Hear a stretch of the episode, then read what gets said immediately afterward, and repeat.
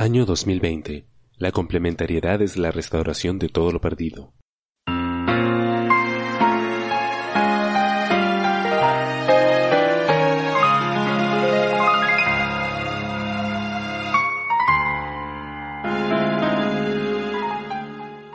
La complementariedad sigue. Examinemos las mentes de Akiba Knight.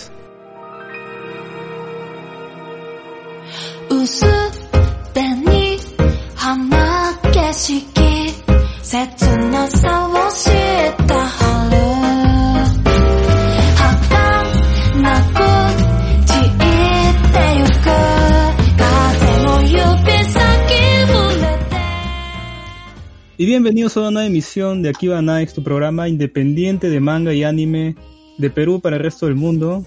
Lo puedes escuchar ya sea de día, tarde, noche, ya que este es un podcast, no, no es transmisión en vivo, ¿no? Primero grabamos, luego pasa por televisión. Hoy día en el, en el menú de día vamos a tener noticias, vamos a tener manga manía y vamos a tener una sección nueva, muy especial, que es una sorpresa.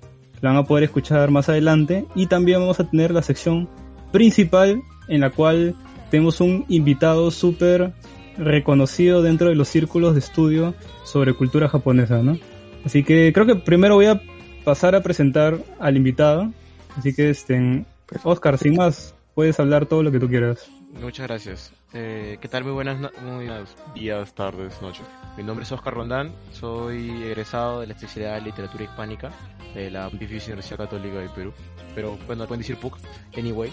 Soy miembro y fundador de la Asociación Cultural Satori, asociación que se dedica principalmente a la divulgación, investigación y de alguna manera eh, construcción de una comunidad dedicada a los estudios japoneses y Nikkei en el Perú, también para, para todos en general en Latinoamérica.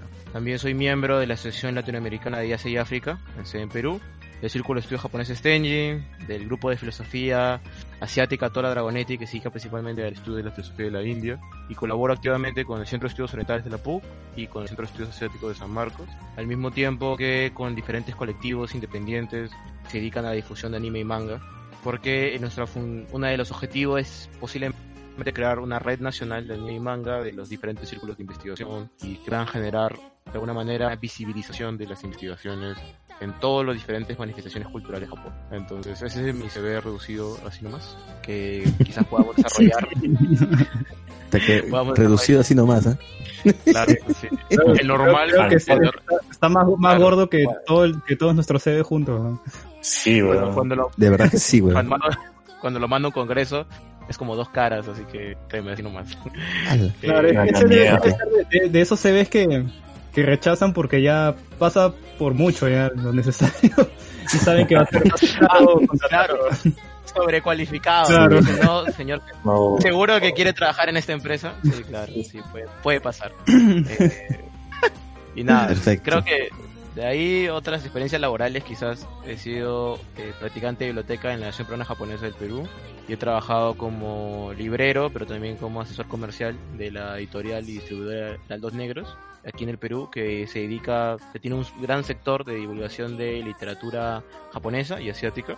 Y me encargué durante tres ferias internacionales del libro a traer las novedades editoriales para el Perú sobre cultura japonesa y bueno, me he sentido muy feliz de poder difundir esta casi muy pequeña realmente comunidad de personas que se dedicaban a comprar libros muy caros de cultura japonesa.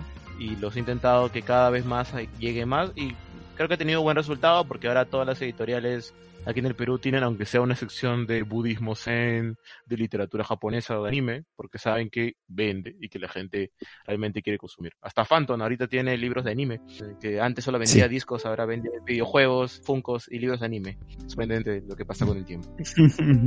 y bueno, ahora sí voy a pasar a presentar a los, a los miembros, ¿no? Al, al staff de siempre, que nos acompaña, como no, el el señor Mangamanía Gino Giovanna. ¿Qué tal? ¿Qué tal? Un saludo a todos. Muchas gracias por escuchar este programa tan chévere. Espero que lo disfruten. Tenemos un super invitado. Un éxito tus, Dime. tus streamings en, en Instagram. ¿eh? Ah, cierto. Vayan a nuestra página de Instagram, arroba Nights, o busquen como Akiba Nights Podcast. Hay una sección ahí especial en IGTV donde cada noche hago un streaming. Ahí tenemos conversaciones de cómics con Celso, tenemos los programas de terror con el Barbón Friki, los programas del Dr. Kokoro Yoichi. Entonces, síganos en Instagram para más información sobre todo esto. Perfecto, perfecto, Gino. Bueno, también me acompaña, como no, el ya calificado miembro de- del staff, este, Luisa, ¿no? Luis Alberto, este, Ruiz. Como siempre, tus presentaciones pendejas, que no me sorprenden. Pero bueno, ¿qué tal, Ah, gente? Espero que estén disfrutando un episodio más de Nakiba Nights. Agradecer al compañero Gino, como que qué buen trabajo ha hecho en el staff de, esos, de redes sociales en Instagram. Muy bueno tus secciones. Y nada, hoy día ahorita tenemos una nueva sección sorpresa, como ha hecho el y esperemos que les guste. Perfecto. Y, y cómo no, esta semana, sí, no, no puede faltar el miembro favorito, ¿no? De, de todo este staff, que es el chino Yoichi, ¿no? ¿Qué tal, chino? ¿Qué tal, Barbón? ¿Cómo estás? Yo acá estoy muy bien, tranquilo, relajado. Chino, ¿qué, qué opinas sobre que en, en las encuestas figuras como el puesto número uno del, del, del favorito de todos los que escuchan este programa? Depende de quién haya hecho esa encuesta y quién haya votado. Bueno, No tú, ganaste, tú ganaste de forma verídica porque de ahí Gino agarró y metió sus bots y se puso primer puesto. No, no, pero, no, no, no, no, pero debo decir que empatamos orgánicamente después. O sea, pero bueno, o sea, con ya. con Voy a, darme- voy a, voy a decir que sí perdí porque sí puse todas mis cuentas a votar por mí, así que está bien. Está bien. Qué pendejo. ¿Por, qué con la idea de los votos. Es que hice eso porque pensé que nadie votaría por mí, weón, pero sí hubo dos personas que, que votaron por mí, entonces que mierda. No debí usar mis votos, sí había gente que votaría por mí, pero bueno, Y, Él lo y ha el, hecho, último, el último puesto fue practicante Luis. con cero, weón, puta, nadie votó por Luis, weón. ¿Por qué no lo quieren a Luis? Es chévere, weón. ¿Por qué mejor no dices que soy una mierda, weón? ¿Quién tiene que saber? Bueno, puta, tienes razón. Pues sin querer, eres una mierda, Luis. Lo voy a decir vez. Eso es lo que se, eso es lo que se puede. Eso es lo que se puede. Mentira, mentira, amor. mentira. Pero chicos, espero que estén pasando en lo que se cabe bien, ¿no? Dentro de esta cuarentena. Este, este creo que es el primer programa que grabamos después de bastante tiempo, porque a pesar de que los escuchas siguen escuchando el contenido, era contenido que ya teníamos grabado desde hace bastante. Y Sí. sí, la verdad que sí. Y es verdad. Y no, no sé, pues, ¿qué, qué han hecho esta semana aparte de, de estar encerrados? O, creo que Luisa tiene clases virtuales, ¿no? Sí, déjame decirte que son una mierda. En verdad. Es una pérdida de dinero tremenda, pero entre atrasarte y, per- y perder tu dinero, pues es mejor soltar un poco Perder- los billetes. es mejor perder tu dinero, es atrasarse. Prefiero perder mi dinero a, a- a atrasarme más, weón. Bueno, pues ahí viendo algunas series, me di tiempo de ver la serie que recomendaste de The Midnight Gospel. Muy buena, en verdad. No, yo, yo no Bueno. le recomendé, le recomendó Yoichi. O sea, y tú, pendejo, recomendaste la última, el último programa. Yo lo. Pero ahí, ahí No, lo mismo recomendó dije. el chino. Sí, sí, ahí mismo dije que le recomendó el chino. Yo también le recomendaba. Lo recomendó hace Ah, como, dice- hace dos programas, lo recomendó el chino. El chino lo recomendó y luego el barbón en la última lo volvió a recomendar. O sea, lo hizo el. Lo mencionó, lo mencionó lo más que nada. lo mencionó. Pero bueno, es- en verdad le di, una, le vi, vi un par de capítulos y muy bueno, en verdad. De ahí estuve con mi partida de, de Fire Emblem que trato de pasarla así paulatinamente. A propósito, lo hace, creo. Y lo mismo, y lo mismo, y la misma rutina casi, ¿no? Por la puta cuarentena. Pero ahí vamos. Perfecto. Y, eh, Perfecto, y. ¿Cómo vas con el Tinder o todavía no lo activas? ¿Qué es eso? No, no conozco esta aplicación, la verdad.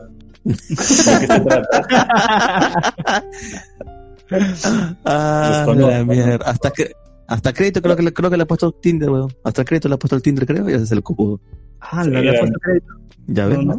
Le ha puesto crédito, weón. ¿En qué momento? No, no, no. no. Si quieren hablar, si quieren, no sé, si quieren saber de eso, eh, pueden hacerse Patreon y escuchar nuestros free shows. A la mierda. Ahí sí, ahí ¿Qué sí tal pase de media cancha, weón? Sí, ¿no? Ahí Pero puedo dar la definición puta de la aplicación que mencionan que yo desconozco hasta el momento. Este, este programa llega gracias a nuestros Patreons, ¿no? Que lastimosamente por todo lo del COVID hemos perdido varios, ¿no? Hemos tenido bajas porque la situación, ¿no? Yo entiendo, ¿no? O sea, no, no tienes ingresos, tienes que, que dejar de, de aportar, ¿no? Más si son estos pendejos que se ponen a hablar de anime, ¿no? Lo primero que vas a cortar, ¿no? Obvio. Pero aún así quedan, quedan algunos Patreons que se mantienen firmes y no, no siguen, nos siguen aportando mes a mes, ¿no? que es, como no, Diego Zelaya, y también está Ed. No sé si quiere que nos sigamos refiriendo a él así, de esa forma. Pero bueno, él nos apoya semana a semana, ¿no? Y nos comenta de, de su hijita en, en el chat, pues, ¿no? El chat privado que tenemos de Patreons, en el cual pueden acceder desde un dólar. No recuerdo bien si era un dólar Desde o era- tres. Tres, de desde No, al, chat, al chat de WhatsApp es de 3 dólares. Sí, al Ah, pre-show bueno. es de un dólar. Claro, pero pueden tener contenido exclusivo de nosotros, ¿no? Eh, que son 20 minutos previos sin, sin censura, totalmente libres. Este, a no ser que Luisa quiera censurar algo para quedar bien, que lo pueden escuchar de- de- a partir de un dólar, ¿no? No, el, el pre-show el pre-show no tiene edición de cortes. Es libre. Ok, ok, ok. Bien, Ojalá no, no- no claro. dices nada, nada sobre tu incesto ni esas cosas. Ah, la mierda. Ah, la shit. No, no, ya, ya. No digas más, no digas más, es un venado. No me hagas hablar de incesto, que tú estás compartiendo Es un venado de la, es un venado de la católica, Luis. Bueno,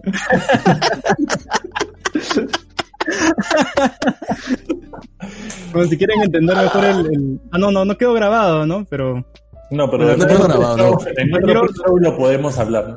Sí, ahora el otro No, no, no. podemos hablarlo. O, o si quiere... O, O igual que sean, igual que sean Patreons y que pasen al, al chat de WhatsApp y le explicamos, güey. También. Claro, le podemos explicar Ah, eso. ¿Cómo vendemos, de no? y no entiendes el chiste. Sí, ¿no? ¿Cómo vende este Gino y Luisa? Me sorprende. ¿Cómo vendemos? ¿Cómo vendemos? el- eh, Y bueno, nos Sí, pueden ya seguir en, demasiado ya. nos pueden seguir en nuestras redes sociales, ¿no? Estamos como Akiva Nice en Facebook, como Akiva Nice Podcast en Instagram Sí. Y estamos en Twitter como Akiva Nice a secas, ¿no? Aquí va Nights. Sí, ya seca. Akiva Nice a secas. Y también estamos en Tinder como Akiva Nice también, nos pueden buscar. Ah, no esa- que había, no había sabía de eso. ¿ah?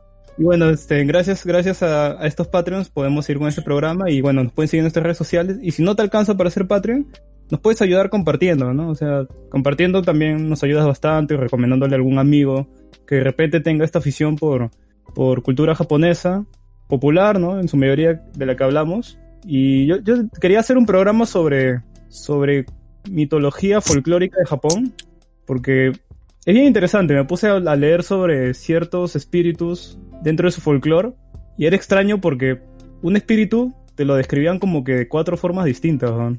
Y todas eran bien diferentes, ¿no? Era como que en una era una mujer y en la otra era un, no sé, pues una bola con un ojo, ¿no? no sé por qué será tan, tan diferente en su descripción. De repente Oscar puede darme un poco de luz, un poco de luz en eso, ¿no? Ah, bueno, en el tema hay que diferenciar que en la el folclore japonés hay diferentes tipos de criaturas. En el sentido de que, por ejemplo, están los yokais, que quizás se han hecho más populares por esta serie reciente que parece muy parecida a Pokémon, que es Yokai Watch, que son estos eh, monstruos relacionados mucho a la naturaleza japonesa. Y puedes encontrar cosas desde que son, por ejemplo, un gato de dos colas, eh, hasta un paraguas con un ojo, que pueden ser objetos que se han Sí. perdido. Sí, que son Esa es objetos clásica. que- Sí, que son objetos que normalmente están mucho tiempo abandonados y que adquieren una conciencia y una vida. Pero por otro lado, la- claro, cuál era la diferencia entre los yokai y los, y los onis. ya. eh, a ver, vamos un poquito eh, a la otra parte. Está también los yureis, que son eh, las fantasmas, que son principalmente mujeres, la mayoría de ellas, pero tienen muchas categorías también. Hay fantasmas rencorosos, fantasmas que mueren, por ejemplo, ahogados, fantasmas que han muerto en situaciones trágicas. Los Omni pertenecen más a la categoría de monstruos, porque a pesar de que los yokais, muchos de ellos son salvajes, no necesariamente son, son eh, agresivos contra los seres humanos. Hay muchos mitos, por ejemplo, como los kappa, estos hombres rana, que sí son agresivos y matan seres humanos. Pero hay otros que son más espíritus protectores, que son parte de la naturaleza. Esto hay que entenderlo en el, en el cuadro del sintoísmo, o shintoísmo como se le conoce, que es la religión aborigen de Japón, que en sí mismo no es una religión, porque la gente cree que le dice, ah, es una religión, sí, sí, sí, pero realmente es más una serie de mitos y ritos que la gente ha repetido en Japón desde hace generaciones y que la tienen súper enraizado, a tal punto de que vas a escuchar, como tú mismo ves, un mismo mito recitado de muchas maneras diferentes en diferentes partes de Japón. Y más, por ejemplo, cuando vas a verlas contadas desde lugares más urbanos, como Kioto, eh, Nara, Tokio, o desde lugares muy lejanos, eh, partes como Kishu, islas más al norte o más al sur, que también tienen una concepción porque tienen migraciones. Por ejemplo, Hokkaido, que es esta zona al norte de Japón, tiene mucha eh, influencia de los eh, rusos y de la Siberia. De, y entonces muchos de sus mitos se interrelacionan y tienen de alguna manera esa, esa relectura de mitos tibetanos, por ejemplo, o de mitos más relacionados a la cultura rusa. Entonces el mismo monstruo que tú puedes ver por ejemplo, los ovnis, hay diferentes categorías y pueden venir de, por ejemplo, mucha gente dice que los ovnis, como demonios, vienen de los Ashura, que son los eh, monstruos de la eh, mitología india. Se tienen muchas características parecidas. Los yokai son más como una combinación entre diferentes cosas que viven en, Japón y que la gente tiene como reales. Eh, desde monjes que tienen una cabezota enorme y que, por ejemplo, una escena que pueden verlo muy claramente es en Gans, en la misión Osaka, Ahí ven todos Sí. los yokais ahí literalmente caminando como si nada. Y que justamente son esas representaciones. Desde cosas que parecen súper comunes, como un gato con dos colas, hasta cosas que se vuelven ir- irreales, imaginarias. Y no los distinguen. No es que uno sea enemigo, otro es positivo. Solamente son parte de, eh, de la vida, de lo que ellos consideran. Y por eso mismo que es tan interesante comprenderlo, porque cuando uno va investigando y va estudiando mitología japonesa, se da cuenta que cuesta mucho pensar que los mitos, por ejemplo, los Sano, Amaterasu y Sanai Sanami, que son los mitos principales del Kojiki, que es este libro antiguo de crónicas de Japón de 710. Y esto de acá parece que tiene mucho más tiempo. Parece que es como si habría sido, como aquí en el Perú está el pistaco y la jarjacha.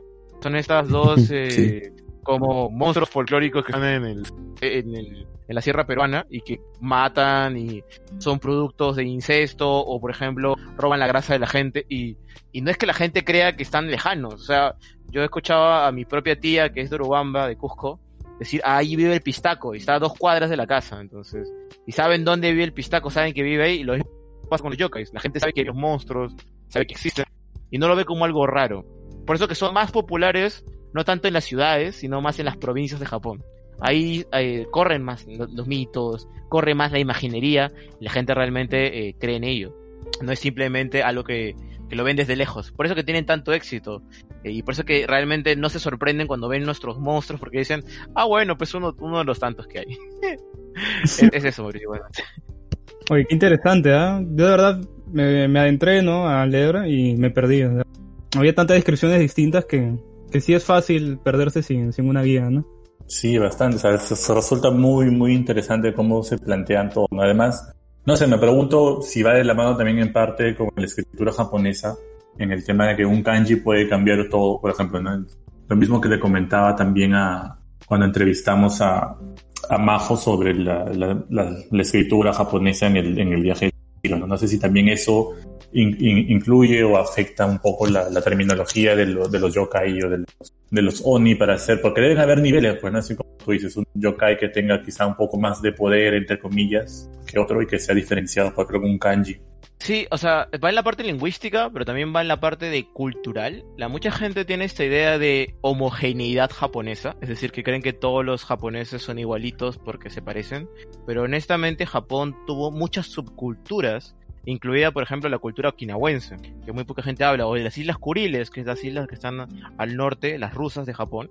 Y cada cultura vivía en periodos y hacía unas culturas separadas. Entonces, cuando tú ves y dices, oye, este monstruo, como que ya lo vi antes, pero como que me cuentan una historia diferente.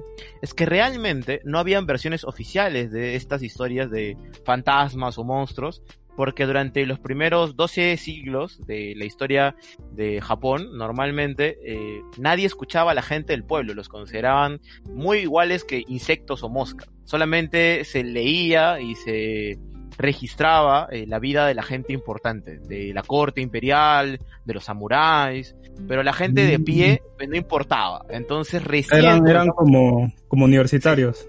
Ah, sí, más o menos, sí. Y les importaba muy poco, o sea, hasta a tal punto de que toda la gente del pueblo terminó siendo muy olvidada hasta mucho tiempo cuando los monjes budistas, que tenían la misión de esparcir la palabra de Buda, literalmente iban a las provincias que nadie quería ir y registraban las historias de la gente pobre. Después también hubo una gran corriente de eh, anglosajones, incluido las Cayo Hearn, Donald King, hasta un botánico que era que le gustaba registrar las plantas de Japón consiguieron becas después de 1868 para ir a Japón. Y lo interesante es que ellos, como estaban fascinados por el país, comenzaron a registrar los mitos antiguos japoneses al modo anglosajón y los comenzaron a transmitir en libros. Y la mayoría de historias que nosotros conocemos no son historias japonesas, son la versión del anglosajón que lo captó y que nos mostró a nosotros de manera pública. Entonces cuando nosotros dijimos, oye, qué raro, ¿por qué no entendemos esto? Es que los japoneses no lo ven tanto así, no ven como tantas categorías, no son tan aristotélicos en ese sentido, no ven como, ah, esto tiene que ser esto, esto tiene que ser el otro, no, sino lo ven todo como un gran, un universo que vive al mismo momento que vive en el nuestro. Por ejemplo, si leen una novela de Utagawa que se llama Kappa, ellos dicen que el mundo donde viven Kappa, que son estos hombres rana, está en el mismo plano que el nuestro, pero no convive al mismo tiempo. Es como si vivieran entre los recovecos. No sé si les recordar El niño y la bestia de Mamoru Hosoda, que pasan por un pasillo y entran a otro universo donde viven otras bestias. Así creen los japoneses que existen los yokais. Oh, No están, están ahí, pero no lo están. Entonces es una cosa rara. interesante. Interesante, ah, bastante. Recuerdo la Bastante. película. Y la película es chévere. ¿eh? Pucha, que Creo que de aquí sale un tema más, de aquí sale un programa, weón. Sí, de hecho Sí, que ah, se puede, se puede explorar de cultura japonesa un montón, ¿ah? O sea, incluso de cómo funciona, no sé, pues, eh, su vida académica, ¿no? Que acá nosotros Sí. al menos no tenemos ni idea, Claro. pero de repente podemos conseguir a alguien que sí la haya vivido, que, que creo que sí conocemos a uno, y, y puede contar, ¿no? Cómo es, qué, qué diferencia hay, ¿no? En la vida académica de allá con la de acá, ¿no? O qué diferencia hay entre las relaciones que tienen las personas allá con las de acá, ¿no? Porque es, al menos yo lo veo muy diferente. o sea, No, sí. No, también en, el, en el tema de los del- de, las entidades, por ejemplo, habla de los digamos, ¿no? El, el dios del dios del árbol, el dios- hay hay lectura, hay digamos historias japonesas donde te hablan eso, ¿no? Este, que te vas a un bosque y el bosque está custodiado por un dios específico que es del, del bosque y si te acercas mucho puedes morir o o por ejemplo, ¿no? Cuando alguien que reza mucho a, un árbol que creen que es sagrado y lo riega y lo cuida mucho de que le hagan daño, dicen en las historias japonesas que este árbol, su alma baja y, le concede un deseo a la persona que lo cuidó. O hay una historia antigua que hicieron en un libro que presentaron eh, acá en Lima hace un par de años, que no recuerdo de verdaderamente el nombre, pero es un libro de, de cuentos japoneses antiguos recolectados por un psicólogo. Entonces en esa habla una, una mini historia así rápida donde es con esta historia del árbol, donde el árbol se manifiesta en la forma de una chica y tiene un hijo con la persona que lo cuidaba. Entonces, al final deciden talar el árbol y el, y el chico se queda muy triste, pero le dice, no te, no te preocupes porque te queda mi hijo. Entonces, todo ese tema de las almas y aparte de los yokai y aparte de los Sony, cómo lo tratan de relacionar con su cultura actual y pasada es muy, muy interesante. Eh, si quieres te digo cuál es el nombre. Y es que lo más curioso, lo más curioso, lo más curioso, y acá se van a cagar de risa, es que yo lo compré para otra persona. y no sé, si lo, no, no sé si lo tengo yo o lo tiene ella. Ya, eh, esa edición viene de un libro inglés que se llama Historias antiguas del folclore de Japón de Richard Gordon Smith, que justamente es ese, ese botánico que les comenté. Eh, en Satori lo traducieron también su colección. Y el, el Oh. cuento se llama El espíritu del sauce, que justamente trata esa historia de este leñador que salva este sauce y al final se enamora perdidamente del espíritu y se manifiesta en una mujer. Y lo hermoso del final es que eh, cuando matan a la, al sauce, cuando lo cortan, también muere la mujer. Pero al día siguiente intentan mover al sauce, pero no pueden, porque es muy pesado. Pero el hijo eh, se acerca, Ah, sí, sí, sí. solamente pone la mano y el sauce se resbala como si, como sabe que es el espíritu de su hijo, eh, se resbala y lo utilizan para crear el Buda de eh, Kamakura, si mal me equivoco. Es un Buda importante para la cultura japonesa. Y justamente esto vuelve eh, más real, porque supuestamente esta historia está tallada en el monasterio. Mierda. Sí, muy, muy interesante, la verdad. Y son un montón de cuentos más. Bien, hay también cuentos de que alguien del bosque, una, van en va, un, digamos, la hija de un shogun, algo así, y en el bosque se envenena y aparece alguien que es muy hermoso, que es un médico, y el médico la salva, pero, el, pero no resultaba ser un médico, sino que era una entidad del bosque. O sea, son cuentos muy, muy buenos. Perfecto, entonces creo que podemos dar por concluido ya la parte inicial del programa. Así que ahora sí, Sí. ¿No? muy interesante, de verdad, da para varios programas, creo, hablar sobre, sobre cultura japonesa. No es algo que hayamos explorado mucho, porque siempre hablamos de manga, anime, ¿no? Este, Películas, series. películas, series, ¿no? Y quedé, creo que quedamos a deber a futuro a algún programa más, más académico, ¿no? Se puede decir, ¿no? Así que, Sí. música y nos vamos con las noticias.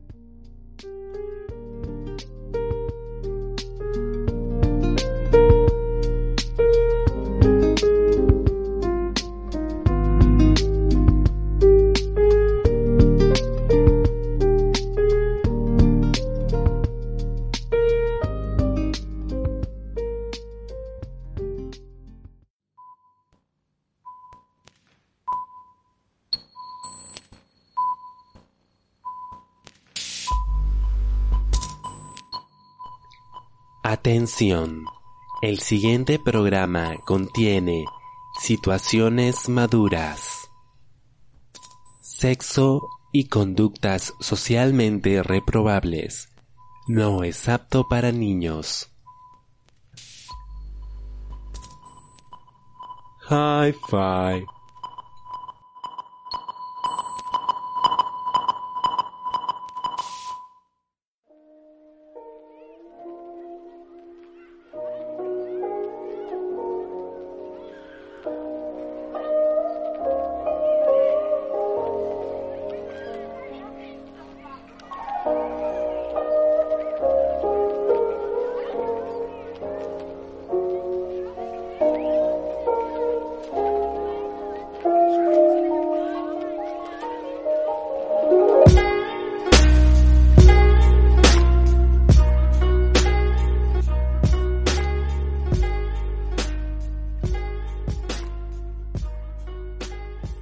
Y bueno, ahora sí regresamos con la sección de noticias, que parece que es la sección favorita en los escuchas, no sé por qué.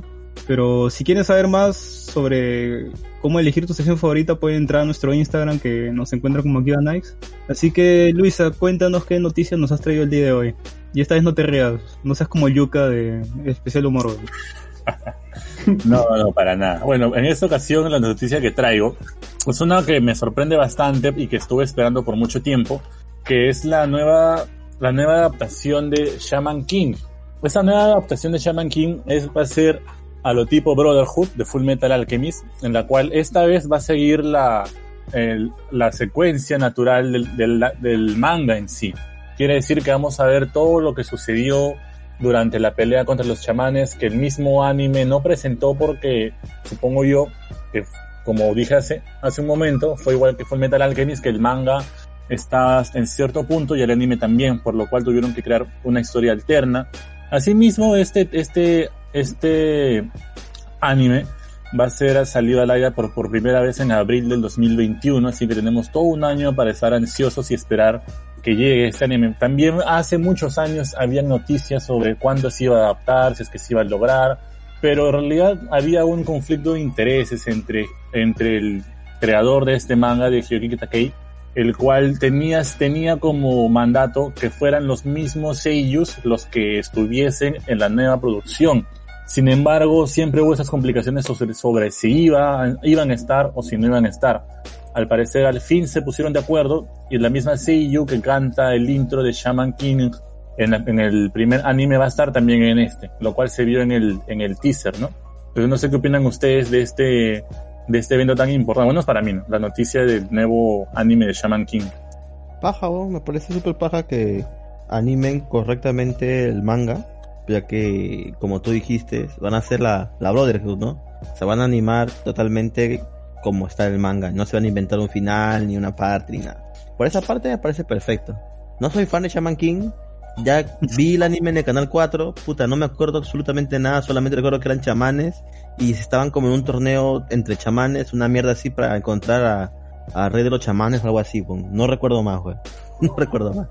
Ah, a mí sí me, me vaciló, porque yo, yo creo que lo vi en, lo que era este anime en Fox Kids hace tiempo también y siempre me llegaba el pincho de que se quedaba en el tema de este aire de si continuaba o no continuaba y luego de muchos años encontré el manga y a mí me gustó mucho, es uno de mis favoritos, ¿no? Pero yo, yo en verdad sí espero ya que, que pase este tema del coronavirus, que quizá por eso mismo lo han alargado también la noticia, proba- probablemente, ya era algo que lo tenían que decir hace mucho tiempo y por el tema este no se ha logrado, ¿no? Pero qué bueno que ya estemos con fecha para el próximo año, ¿no? Pero- Eso es toda mi noticia. ¿Has leído el manga? ¿Vale la pena?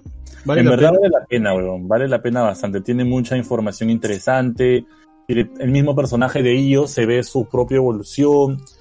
A mí me gusta este manga porque es, el, es uno de los pocos mangas donde, el, digamos, el antagonista es alguien con quien te llegas a encariñar y en algún momento, en muchas ocasiones, mucha gente me ha dicho, oye, yo sí quería o yo quiero que logre su, su no digas cometido, spoiler, ¿no? No, no, No digas- o sea, las personas que conocí que estábamos leyendo durante el tiempo, me decían, oye, yo quiero que lo logre, ¿no? Me parece que, que, que sí lo puede hacer y todo eso. Entonces, es muy, muy interesante. Además, hay referencias a Perú, hay referencias a distintas culturas, eh, combinaciones entre México y Perú, que ya lo van a ver.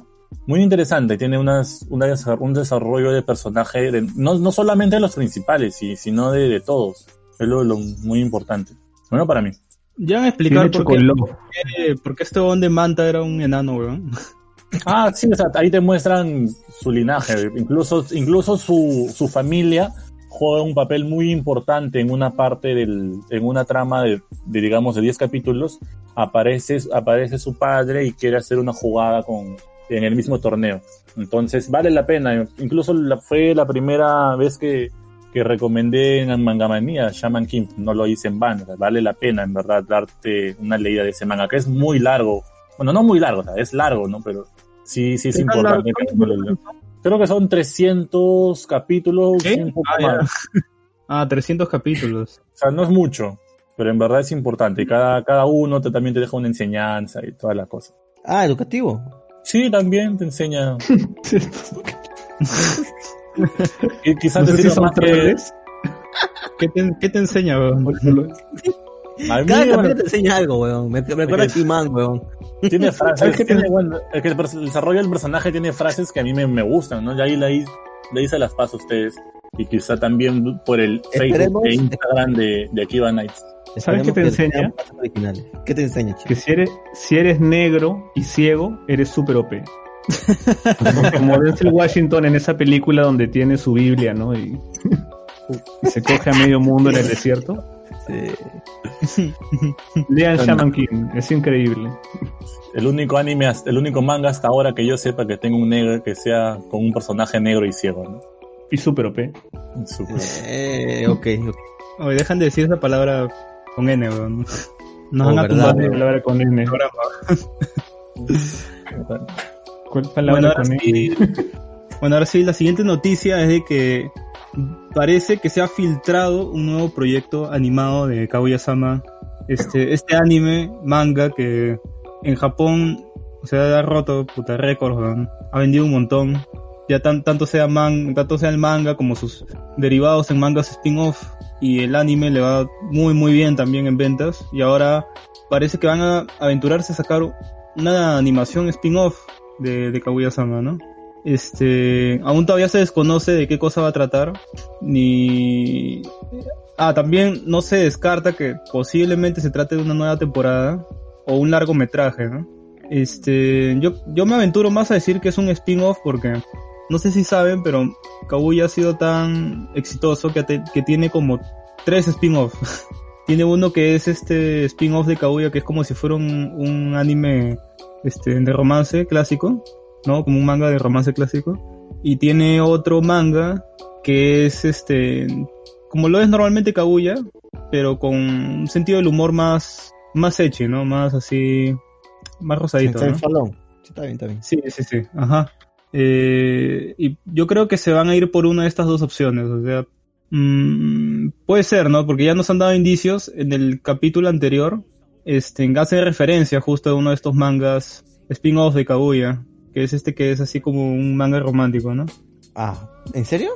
Claro, pues este, el anterior, el anterior. Ah, ok, ok. Este, claro, al final, ¿no? Que se, el desenlace es de que todos están, todos ven supuestamente el mundo como si fuera una- un manga shoujo porque les han hecho leer un, un manga shoujo que a todos les ha hecho llorar, les ha gustado. Ella, Ok. esa parte, esa parte, cuando ellos cambian esa visión como si fuera un, un manga shoujo, este, está, está basado en ese spin-off de Kaguya-sama. Chucha. Sí, así que posiblemente sea eso, ¿no? O de repente puede ser una ¿no? tercera, una tercera temporada, ¿no? Porque tienen bastante que adaptar todavía. O sea, falta, falta mucho todavía. Perfecto, de putas madres. Me parece excelente. Todos queremos más Kaguya-sama, excepto Gino, que no lo ha visto.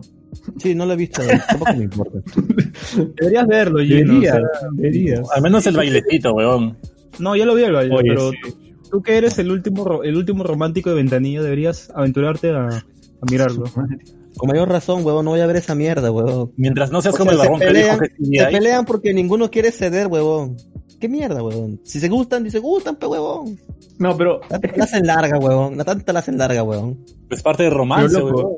No es parte de romance, es parte del, del ser sundere, huevón. Ya, pero pregúntate, no, no, no, pregúntate no, no, esto. no. Pregúntate. ¿Cuántos años tienen los huevones de, de, Kaguya- Kaguya-sama? ¿Cómo? ¿Cuántos años tienen los cojudos de Kaguya-sama? Eh, Están en la 16, preparatoria japonesa, deben tener 16 o 15. Entonces, ¿cómo se comporta un mocoso de 16, 15 años, pe, weón? Follan. No, Ah, ah,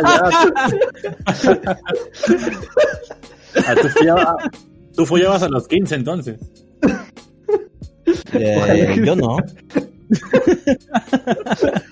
Pero, eh. ay, Dios mío. No, pero, pero tienes también que ponerlo en contexto, o sea, son, son de 15 años y en Japón, ¿no? Entonces imagínate cómo eras tú en primaria, así Ya. todo cojudo, como que te gusta una chica y no, no sabes qué hacer y, y mientras más te gusta, pues peor la tratas. Cosas así, ¿no? Tonterías. Tonterías. Ya, está bien, está bien. Claro, Igual no no- voy a ver que voy a, amigos. No se preocupen. Pero es, bueno, pero ya tal vez tú no quieras, pero tal vez te interesaría ver al barbón conmigo viendo Kaguya-sama, bueno, esa es una experiencia Eso única. sí me interesa. Eso, Yoichi, me recontra interesa. ¿Dónde puedo ver esa reacción de ustedes dos? Pues en Patreon vamos a subir. No, no sabemos para qué tier todavía. No sé, Barbón, o sea, por cuánto quieras vender tu intimidad. ya, ya, lo, ya lo hablamos en lo hablamos en privado. Ok. Pero va a ser parte para los Patreons un video exclusivo de, de 22 minutos de la primera vez que el Barbón vio Kaguya-sama, porque me acuerdo que te obligué a verlo, ni te hice ver de frente el tercer episodio, que casualmente tenía la animación pues del baile de, de chica. Ah, chica, sí, nos sorprendió a los dos, ¿eh? Sí, fue un mind blow. Y la razón por la que les puede interesar es porque no estábamos del todo en nuestros cabales, ¿no? Estábamos bajo los efectos Bajo de, del café, de Ah, un claro. sándwich de albóndigas. Sí, de los de los sándwiches de, de Home Your Mother. Exacto. Nos comimos un par de sándwich. Sí. Puta, parecían hechos con pan baguette, weón. Gigantescos eran. Perfecto, weón. Así que ya saben. Así que ya saben. Vayan a Patreon. Desde un dólar pueden ser Patreon de Akiba Nights y tener todos estos beneficios. Más información. Eh, ¿Dónde está el link del Patreon? ¿Por dónde, weón? ¿Dónde lo pueden Acá en la descripción del programa está. En la descripción del programa tienen el link para que revisen y escojan su plan. Y, y- y recuerden que van a ser parte de la familia Kiva. Van a entrar de manera de, de- de por vida, así dejen de ser patrons en el futuro, al WhatsApp, donde hablamos todas nuestras recomendaciones, todo nuestro día a día. Así que no pierden nada. Vénganse a, a Patreon y sean parte de la familia Kiva. Excelente. Y ahora- Deberíamos grabar ese cherry. Hacerle una cortina. Exacto. Hacerlo, ponerlo en loop y subirlo como todo un programa, ¿no? De una hora, weón. O, ca- o cada vez que alguien menciona la palabra Patreon, sale ese, ese comercial. Sí, puede ser también. ¡Qué pendejo, weón! Y ahora sí, este. Gino, cuéntanos. Ah, no. Sí, Gino, cuéntanos qué nos has traído. No. el- Yo, Ichi, weón, yo soy el último. Ya, Chino, cuéntanos qué nos has traído el día de hoy. Ah, ¿Qué les he traído?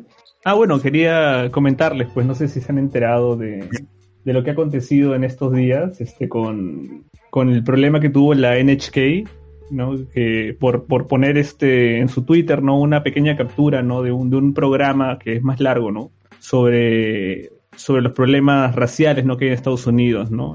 Entonces, como que ahorita los tags se han puesto en Twitter, por ejemplo, como Black Lives Matter Anime. y, y la controversia ¿no? que causó el NHK, porque no sé si han visto el corto, pero es un corto de unos, que es un poquito más de un minuto, ¿ya? Donde hablan un poco de, de por qué están habiendo protestas en Estados Unidos, ¿no? Y, y, y es un dibujo donde cartoonizan, pues, ¿no? A los, a la gente afroamericana, ¿no? Entonces los hacen ver bien estereotipados, ¿no? Y, Malitos, malitos japoneses, weón. claro, y justo el, el estereotipo, pues, de negro con, con, con su bibirí, y hablando en un, en un japonés así bien, pues, bien rudo, ¿no? Sí, sí, sí, sí, sí. te habla de que, pucha, este, allá en Estados Unidos, pues hay, hay demasiada diferencia entre los, los bienes, pues, que posee una persona afroamericana y una persona blanca, ¿no? Y Correcto. te empieza a hablar que encima con la llegada del corona, pues, ¿no? Pum, ahora eso se ha incrementado más porque creo que el, casi el 50% pues, de los afroamericanos habían perdido sus trabajos, ¿no? Así es. y, y tocaban, al menos no tocaban el tema exactamente el de George Floyd, ¿no? Pero lo hacían de una manera tan caricaturesca, ¿no? Que a la gente se sintió bastante ofendida, ¿no? Tanto que, que la NHK tuvo que darle de baja ese video al, al poco rato que lo habían publicado en el Twitter, ¿no? Y tuvieron que salir a pedir disculpas públicas, ¿no?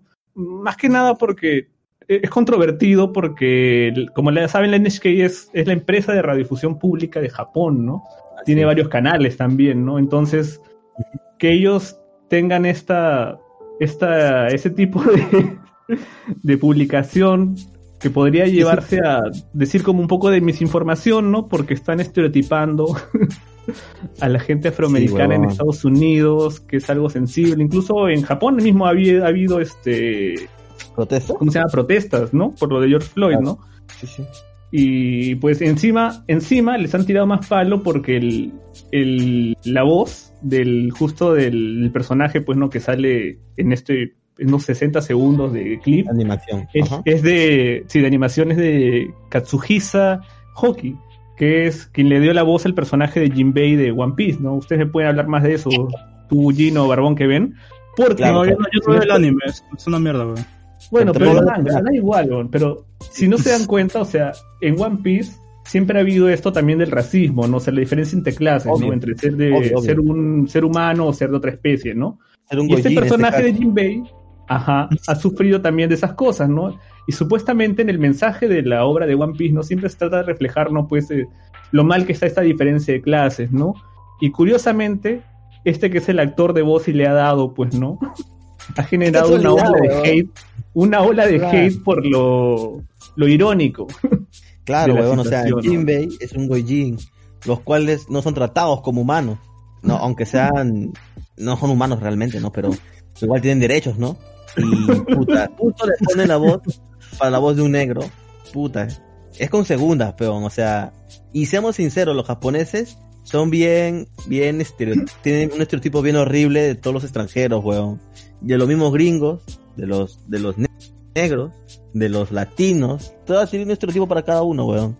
Y tristemente, o sea, en que ellos, porque ahorita ha puesto igual este pequeño corto, ha pasado por revisión, o sea, no, no es que el, huevón del reportero hizo el corto y lo puso, pasa por un editor, y el editor lo ha visto normal, huevón, o sea, ya cuando la gente ha comenzado a tirar hate en redes sociales es que recién se dan cuenta en ellos que lo que han hecho está mal, huevón, o sea, para ellos está todo bien. Y lo peor es que el clip sí es de, de, o sea, de, de un programa más largo, ¿no? O sea, de casi media hora, ¿no? Donde sí querían tomar el tema más a fondo, ¿no? También con lo de George Floyd, ahí sí lo querían mencionar, ¿no? Pero, pero parece que este clip ha sido tan controversial que todo el mundo ha salido, ahorita todo el mundo ya ha salido a decir algo, ¿no? Incluso el, em- el embajador interino que tienen en Japón, que es este Joseph M. Young, también salió a meter su cuchara, ¿no? Y a decir un poco, ¿no? De que, de que también entendía que el NHK tuvo un intento, pues, ¿no? De, de hacer notar esta, este complejo con, con los problemas en las razas en Estados Unidos, ¿no? Pero que la forma en que lo hicieron fue muy desafortunada, ¿no? Porque por lo, lo, lo, cari- lo caricaturesco, ¿no? Y lo estereotipado. Ya me imagino, weón, habían Sí. puesto con vivirís, con bling bling, con relojes, con gorras, cosas así. Hay una parte donde salen varios negros y sale como que... Sale que como... fueran todos raperos, weón. Claro. Maldita sea, japoneses de mierda. Pero Oh, bueno, pero también... en Japón, ¿no? O sea, también en... ¿Cómo se llama este anime que salió en Netflix? Este, Megalobox. Sí. Ajá. También era así, o sea... Sí, sí, yo sé, yo sé. El mismo Naruto, weón. Justo el único personaje negro tenía que ser rapero. Bueno, uno de los personajes negros era rapero, weón. Pero no sé Dios ustedes mío. qué opinan, o sea, creen que... Porque o sea, yo también tengo mi, mi Lo que yo creo es que en sí, si hay un problema de misinformación, o sea, al hecho de... En, en el dibujo, en la caricatura, ¿no? Donde estereotipas demasiado lo que es una persona afroamericana en Estados Unidos, ¿no? Pero toda la información que dan acerca del desempleo y la desigualdad es que hay, sí es, sí es cierta, ¿no? Entonces, Sí, sí. eh, veo la intención que han tenido, ¿no?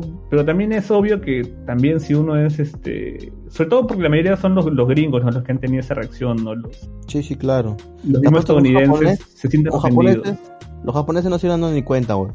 Pero Sí, les es una cadena que tiene también este una versión en inglés y español, creo.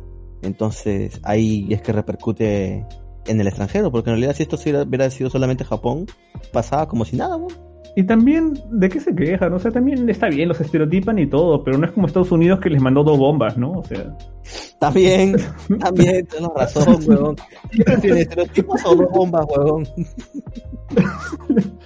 sea, tampoco es un fin del mundo, ¿no? Pero tú sabes que cuando una persona este, pública comete un error y le hacen un linchamiento, ¿no? En este caso, pues toda una cadena de radiofusión, como la NHK, ha recibido todo el hate en redes sociales, ¿no? Con la gente que está decepcionada, desilusionada, pues, de ese actor de voz de One Piece, ¿no? Qué casualidad. Tú, tú sabes cómo es la gente para exagerar, ¿no? Sí, sí, sí, ya les busca la sin razón, pues, weón. La gente no es sensible, weón. Bueno, sí. Ahora Sí, hay también. muchas marchas, ¿no? Hay mucho, mucho riot, ¿no? Muchas, mucho tumulto ahí en Estados Unidos con, con este problema, ¿no? En este tipo de casos se debería ver qué tipo de mensaje intentaban dar. Si es injustificado ahí sí, pues con toda razón. Tienen que, tienen que licharlo. Yo creo ya. que la intención fue a despertar a la gente, no decir como que, miren, esto está pasando en Estados Unidos, hay que entenderlo, ¿no? Pero en la caricatura pues sale una estatua de libertad así toda cojuda leyendo su librito. ¿Por qué? Pero, o sea, la cosa es cómo lo hicieron, pues, weón. Esa es la pendejada. Entender. Sí, Ese es, O sea, debe ser falta de información, weón. O sea, no... Sí. no- de si se hubiesen informado más, más, hubiesen hecho un mejor producto. Pero, pero lo han hecho así, sí. pues, ¿no? Así tipo como, no sé, pues cuando Luisa trae los mangas para Mangamanía, y algo así parecido. claro, ¿Por pero igual no sabemos el contexto. ¿ah? Yo no creo que es difícil saber el contexto de un clip, porque o sea, imagínate como Ricky Morty, por ejemplo, o sea, sacan un episodio donde se burlan de lo de las Torres Gemelas, ¿no? y Pearl Harbor.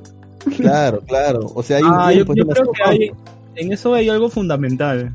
Y es de que si tú vas a hacer un, algún clip o algo, tienes que tener mucha, pero mu- mucho, mucho tacto. A no ser que sea algo que ya haya pasado lo suficiente de tiempo como para que ya no sea un tema sensible, ¿no? Yo creo que Rick Morty, por decir, de las Torres Gemelas ya pasaron casi 20 años. ¿no? Entonces ya como que ya no es un tema tan, tan sensible para muchos porque ya pasó mucho, mucho tiempo. Así con, también como ha salido esta película de Jojo Rabbit, ¿no? Que puta, salen los nazis, ¿no? Y normal, ¿no? Porque ya, ya, ya pasó el tiempo determinado. Toda la gente que vivió esa Segunda Guerra Mundial ya debe estar... No creo que vaya al cine, pues, ¿no? No, Lo- pero, lo- oye, pero es curioso, sorry que te corte, es curioso lo que dices, porque tien- tiene razón que es un poco inexacto, porque en el pro- eh, justo en ese capítulo, eh, ellos, ellos cuando se tratan de ver a las torres gemelas y piensan en derribarlas, no las derriban. Pero luego ven una base tipo naval y dicen, ah bueno, pero Pearl Harbor fue hace mucho más que las torres gemelas, entonces sí podemos bromear sobre Claro. eso, ¿no? Entonces ellos mismos te explican que cuando la gente le das un tiempo sobre un tema sensible, digamos, lo mismo que pasa ahora de George Floyd. Pasan 20 años y la gente se empieza a burlar, pues no sé, de... de- porque tu pata que es blanco, el barbón agarra a Gino y empieza a saltar sobre su cuello, ¿no?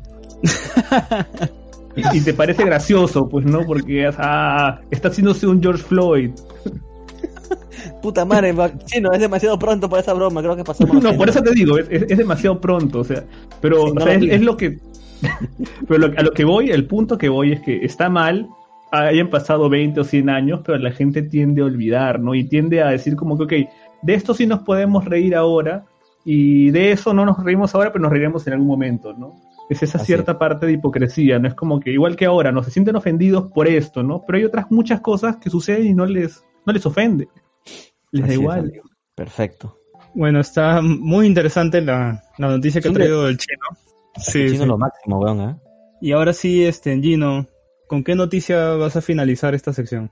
Para, para finalizar esta sección, amigo Barrón, voy a hablar sobre, no sé si algunos o muchos de ustedes saben eh, que se acerca pronto otra plataforma de streaming de anime. Ya Crunchyroll no va a ser la única en Latinoamérica que viene este servicio, sino que también, ya hace desde el año pasado, se rumoreaba, eh, desde que salió Anime FLB, no sé si recuerdan, diciendo que ya no iban a sacar anime licenciado en su plataforma, ¿no? Solamente iban a sacar anime sin licenciar. No sé si alguno de ustedes recuerda esa fecha, creo que fue el año pasado. Como, como, como para noviembre, así dijeron es- eso Montaron un comunicado, ¿no? Diciendo que se solidarizaban con la, contra la piratería. Bien, y todo eso parece, ¿por qué? Porque es su, la página de Anime FLB junto con la página de Somos Kudasai, que parece, son, parece que parecen ser del mismo, la misma red, del mismo grupo, ahora también están realizando una página de servicios de streaming de anime, respaldados o avalados con un distribuidor de anime japonés. Eso sí, ya se, la noticia ya se aclaró, lo pueden encontrar en su página web, búsquelo como este Anime Onegai, les va a aparecer. Eh, ¿Y de qué trata este servicio? Este servicio ya tenía este, la fecha para abril de este año, pero bueno, por el tema del coronavirus no ha podido todavía lanzarse la versión beta, la cual iba a ser para todas las personas que se registraban en su página web. Yo me registré, estoy esperando, aún no sale la beta. Lo que sí andan lanzando siempre son, eh, ¿cómo decirlo? Como que siempre intentan mantener la marca, lanzan, te mandan por correo este pósters, te mandan imágenes, stickers, etcétera. Este, y acaban de abrir hace la semana pasada en la página web una tienda sobre Anime Negai vendiendo merchandising de la marca, la cual eh, tuvo un, un, este, una presentación en el evento de la Mole Comic Con de México junto a la actriz de voz este Anali creo que es Anali Tali, una cosa así, que hace la voz de Azuna en Latinoamérica. Este, bueno, ella estaba hablando, sale en la página, incluso ella, ella incluso hace la voz de la mascota de la página. Eh, todo suena muy bien, todo sonaba muy bien, pero todos tienen la pregunta que ¿cuánto nos va a costar esto? Y según un video que lo ha sacado en la, misma, la Anime Negai, eh, el precio de sus servicios de streaming va a ser cero. O sea que vamos a tener una plataforma de anime gratuita. Ahora, tranquilidad. Crunchyroll en teoría también es gratuito, ¿sí? O sea, tú puedes ver Crunchyroll sin ningún problema. El detalle que tiene Crunchyroll es que te pone publicidad y no puedes ver estrenos sino una semana después de tu salida. Cuando eres premium en Crunchyroll, ya no tienes publicidad y puedes ver el anime simulcast después de una hora su estreno en la televisión japonesa. ¿sí? Entonces, lo que nos ha dicho Anime Onegai en su video es que la, eh, la, la, aplicación, el servicio, va a ser gratuito. No nos han dicho con qué condiciones. Bien, tampoco, bueno, y también incluso comentó en el mismo video este, la marca que sí va a haber planes de suscripción, o sea que sí va a haber un plan premium, no todo es gratis. Obviamente aún no dicen qué viene con ese plan premium, están prontos, lo que ellos quieren lograr es pronto lanzar eh, la beta, apenas tenga yo la beta y tenga más información les estaré indicando los pros y los contras de esta nueva, este nuevo servicio, que la verdad yo creo que le va a afectar un, sí le va a afectar bastante a Crunchyroll, en Latinoamérica al menos, ¿por qué? Porque le va a quitar muchas licencias. Pero Crunchyroll ya se está blindando con los Webtoons la alianza con Wicton que ha hecho Crunchyroll es importante. Seguro Crunchyroll ya tenía esto en su radar y está sacando, licenciando series originales. Así que este año, según lo que yo veo, va a haber una guerra entre, entre servicios de streaming de anime. Solo nos queda esperar de que esta nueva plataforma no sea tan cara. Vamos, aquí en Perú, Crunchyroll me vale 19 soles. No es tan caro, ¿no?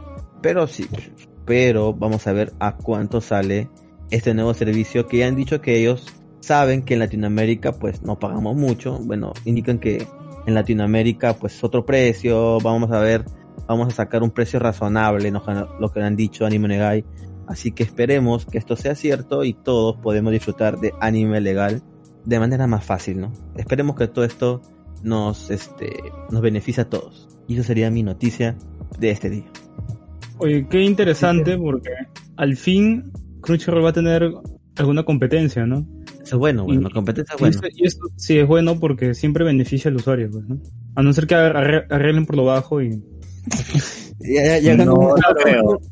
Que no creo que sea el caso. Pero pues, esta, beta, que, mencionas, ¿tú la vas a tener o la van a liberar? ¿Cómo es? ¿Te la van a dar exclusivamente para ti? a los que se inscribieron hasta una fecha indicada por ellos, les van a mandar la beta de la app. Yo me escribí, así que espero que me llegue la, la beta. Ah, mira, no sabía. Pero no, avisaste, ¿no? No, me, hubiese inscrito para, para probarlo. sí, tristemente. Pero ahí nos cuenta, pues, qué, qué tal tu experiencia. Sí, claro. Yo se las paso, yo supongo que van a pasar yo creo que, que tema de la PK, así que se las paso. tema, tema, de tema de interfaz espero que sea mucho mejor, ¿no? Yo también tengo fe eso. Y una mejor plataforma. Crunchyroll peca en su interfaz que es recontra mala. Pucha, cómo sufro para ver anime en Crunchyroll, weón. Ahorita en los Smart TVs no puedes ver Crunchyroll, weón. A menos que tu Smart TV tenga Android TV, porque si la aplicación está en Android solamente, pero si tienes otra marca de televisor, no puedes usar Crunchyroll, tienes que comprar una TV Box con Android o un Roku para poder ver Crunchyroll. Cosa que está de más. weón. Pues sí. Pero ojalá que pues la competencia los haga los haga mejorar, ¿no? Esperemos, compañero, esperemos. Sí. O lo puede pasar lo siguiente, ¿no? Que sean dos plataformas de mierda y simplemente cada una tenga sus licencias por separado y te obliguen a tener ambas. Como sucede con, Ese sería en el peor de los casos. Sí. ¿no? Ojalá que tampoco eso pase, ¿no? Que es el problema que pasa con, con las películas, ¿no? Este, Ah, claro, con las los series, ¿no? Sí, sí, sí, tenemos Claro. que tener ahora. Ahora tienes que tener para ver series y estar así bien al día, por así decirlo, con las series. Tienes que tener sí o sí Netflix, Anima- Amazon y HBO. HBO, para que tengas tenga esos tres y ya. Tienes las Oye, series. Hulu, Hulu tiene muy buenas series. ¿no? ¿Quién, quién, quién, quién, quién? Hulu. Hulu no está en Latinoamérica, compañero. Solamente está en Estados Unidos. Por eso es que no la cuento. Si estuviera en Latinoamérica, sería súper chévere, weón, porque yo he visto por VPN Hulu y tiene un catálogo inmenso. Es súper, súper chévere Hulu, weón. Si estuviera acá, sería un golazo. Y eso creo que ahora va a haber Disney Plus todavía, que eso se van a llevar varias películas que están en Amazon y en Netflix. Sí, sí, Mm. aunque aún no hay fecha para Latinoamérica, nuevamente, porque igual esas películas que ellos han obtenido, pues tienen licencias por, por tiempo. Así que, igual, o sea, en el servicio de streaming, claro, eso nos, nos, este, hace gastar más, más en, pues yo tengo los todos servicios. Lo que yo hago personalmente es compartirlo con mis amigos. Yo solamente pago Netflix, ya tengo YouTube Premium, tengo Amazon, tengo Fox, tengo HBO, tengo hasta Claro Video ahora. Movistar también. Y Pornhub, creo, ¿no? Pornhub tenía y también Brazers, pero ya se acabó las cuentas. Holy shit. Gino. ¿Qué? ¿Qué huevón? ¿Qué huevón? No sé, ¿por qué tienes, por qué tienes ese tipo de cuenta? ¿Por qué crees, huevón? ¿Por- ¿Tú no las tendrías si, si pudieras? Con esto ya terminamos las noticias.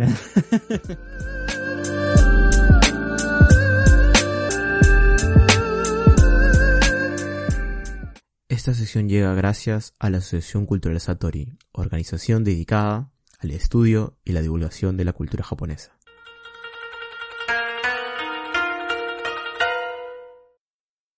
Con ustedes, la función del anime por Oscar Rondan.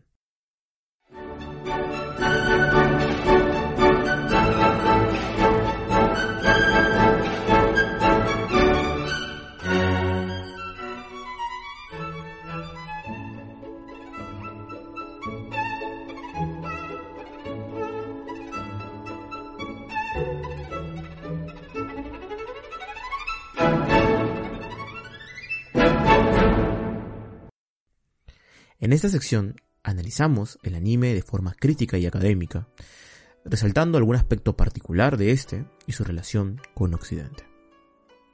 El día de hoy analizaremos el anime como una relectura de Occidente. Para empezar, aclarar que en un contexto contemporáneo, el anime ha logrado un posicionamiento hegemónico, posicionándose como una de las industrias de entretenimiento más grandes a nivel mundial junto a plataformas como la estadounidense, la coreana o emergentes como la India. Por eso, no queríamos detenernos tanto de cómo trabaja su propia cultura o su propia japonidad, sino cómo toma la cultura occidental, ya sea de obras literarias, históricas o temáticas o de géneros enteros, las reconvierte al estilo del famoso personaje Kirby. Es decir, toma la fuerza de sus enemigos y la vuelve propia. Esto en la historiografía japonesa ya tiene un nombre y se le llama la corriente de flujos y reflujos. Que justamente Carlos Rubio, gran japonólogo español, nos explica que desde los inicios la nación japonesa estuvo constantemente expuesta a grandes flujos culturales. Primero, desde la cultura china y coreana, y luego desde Occidente, durante el siglo XV al comenzar, luego más marcado en la Revolución Meiji de 1868. Este nos comenta que Japón toma la forma de la cultura que absorbe, pero la niponiza, le da un fondo diferente, hasta que adquiere características totalmente diferentes a las de su original. Donald King también asevera, uno de los más grandes estudiosos del Japón, que en su libro Literatura japonesa, una introducción a los lectores occidentales, que Japón jamás toma realmente todos los detalles de los que aprende. Por ejemplo, la corte japonesa clásica tomó la estructura de la China. Sin embargo, jamás eh, siguieron ese examen de selección donde tenías que saber, por ejemplo, los cinco clásicos chinos o los cuatro libros confucianos. Tampoco seguía las lecciones mm, o edictos confucianos al pie de la letra. Por ejemplo, en el confucianismo se decía que era de muy mala educación comer haciendo ruido, lo que le ocasionó afuera de China que, por ejemplo, en Corea hubiera durante décadas o si hubiera durante décadas un buen gusto, que es de buen gusto comer en silencio. Sin embargo, ni en China ni en Japón hubieron almuerzos silenciosos. Japón es considerado para muchos teóricos el gran estudiante del mundo, ya que aprendió de Occidente y en menos de la mitad de un siglo pasó de ser considerado como un país atascado en el medievalismo a la modernidad más fuerte y bélica de Asia durante el siglo XX. En este caso, en la, sesión de hoy, nos vamos a concentrar en cómo, justamente a partir de este Cool Japan, esta corriente de soft power nippon, que es esta habilidad de influenciar de alguna manera directa o indirectamente en, el comportamiento los intereses de otras culturas, cómo Japón, en cuatro animes específicos, toma ideas occidentales y las vuelve propias hasta casi desaparecer al referente en muchos sentidos. Principalmente son dos clásicos, Full Metal Alchemist, principalmente la versión Brotherhood debido a que es la más cercana al manga, Magi o el laberinto de la magia en toda su saga, y, dos recientes como Boku no Hero Academia y Vinland Saga. Para empezar, nos gustaría que pensáramos en estos cuatro animes y cuál es realmente el origen o las temáticas con las que trabajan. En el caso de Fullmetal Alchemist, tiene como principio la alquimia. Esta protoquímica occidental que principalmente tenía como función, al igual que la serie, buscar la piedra filosofal. Sin embargo, elementos como los siete pecados, eh, que tienen como idea eh, tener a los enemigos, a los homúnculos, viene mucho de la cultura occidental. Pero lo adapta el anime a tal manera que lo vuelve antagonistas y genera esa sensación de, de alguna manera, cercanía. Al mismo tiempo, Magi es una reinterpretación del clásico de la India, Las Mil Una Noches, que ha sido muy leído no solamente en Occidente, sino en todo el mundo. Toma los personajes, los saca de su contexto, toma un poco del referente y construye una historia completamente nueva, ligada a no solamente herramientas mágicas y una narrativa completamente diferente a la de su original, pero que sigue manteniendo elementos que nosotros ya reconocemos debido a que hemos consumido dichos productos.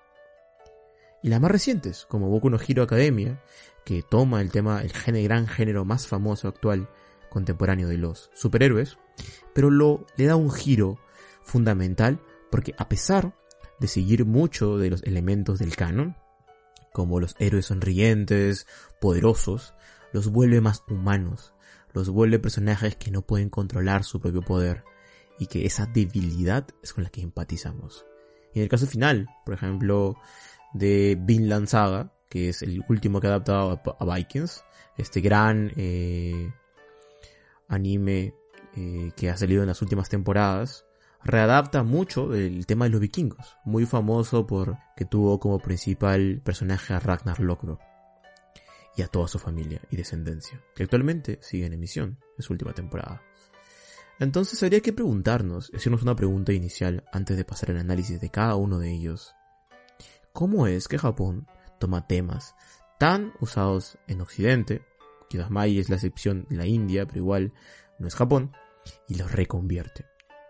Y preguntarnos a ustedes, ¿qué animes han visto y de dónde vienen esos géneros, esas temáticas? Por ejemplo, para los que sean fanáticos de un anime muy famoso, antiguo, que tiene la música de jazz de fondo, el género western, el género de, de los vaqueros, unido a la fantasía más parecida a Star Wars, ¿Se les hace similar?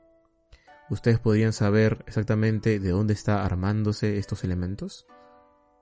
Es lo que queríamos resolver. Preguntarnos de dónde vienen estos géneros, cómo los trabajan, cómo los piensan y cómo Japón puede llegar un poquito más allá.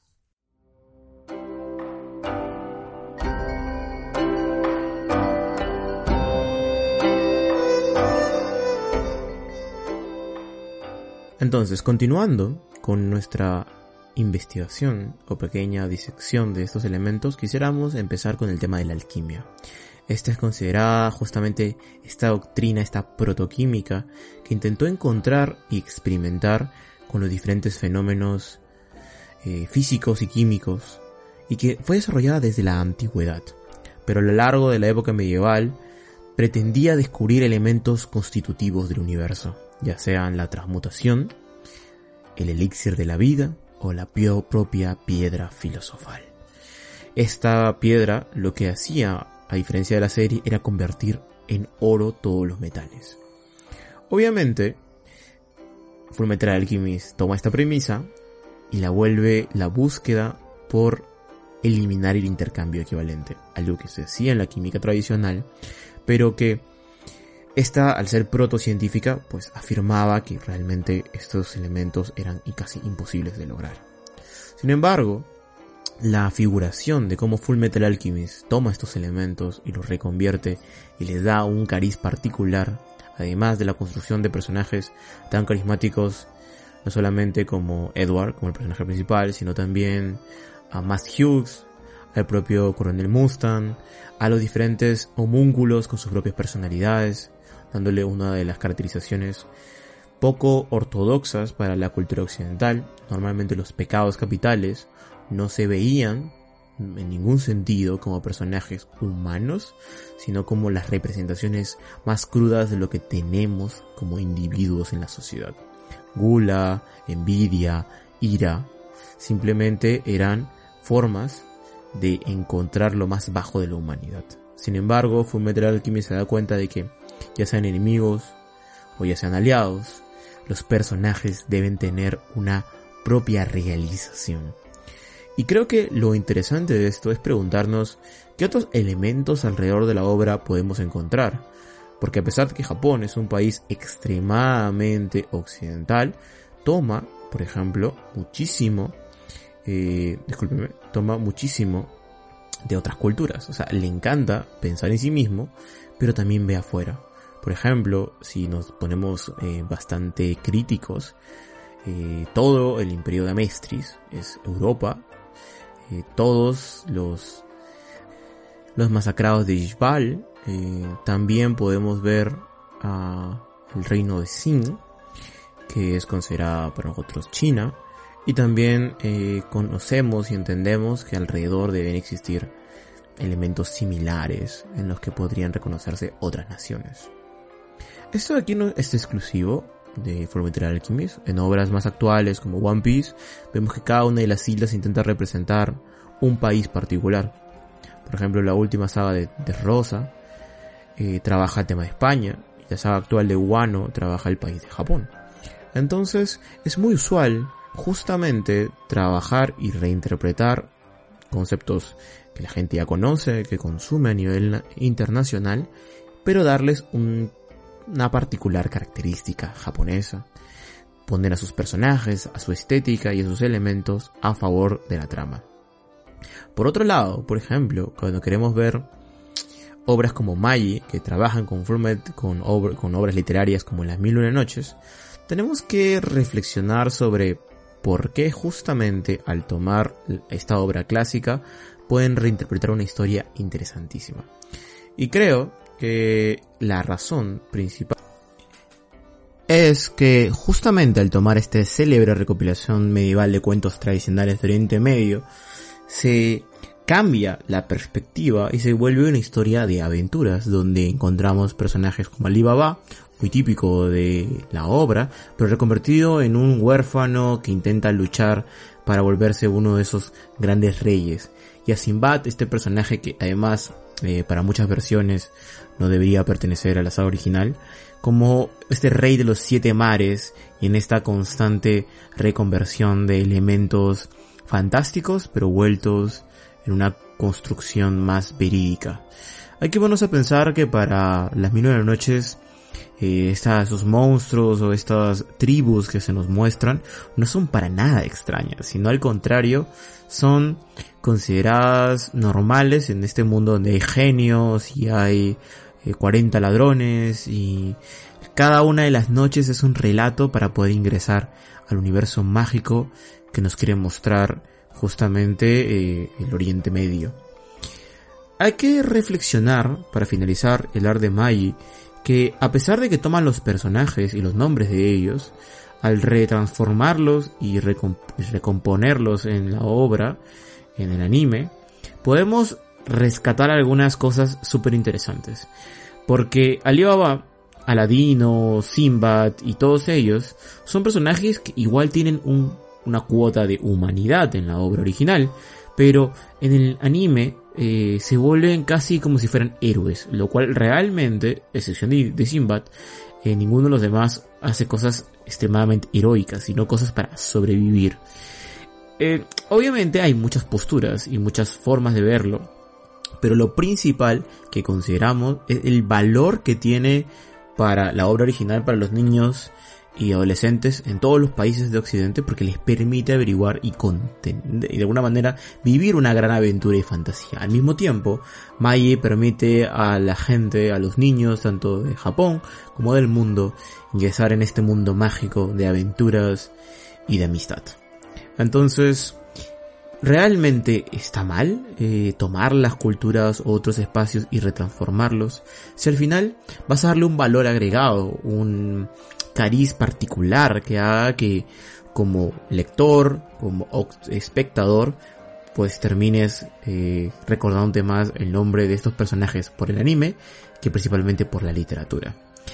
En este mismo sentido, no queremos volver a las otras dos obras, que quizás, eh, pues en sus digamos, eh, similares en Occidente, eh, podrían decirse que son igual de populares, a veces un poquito menos.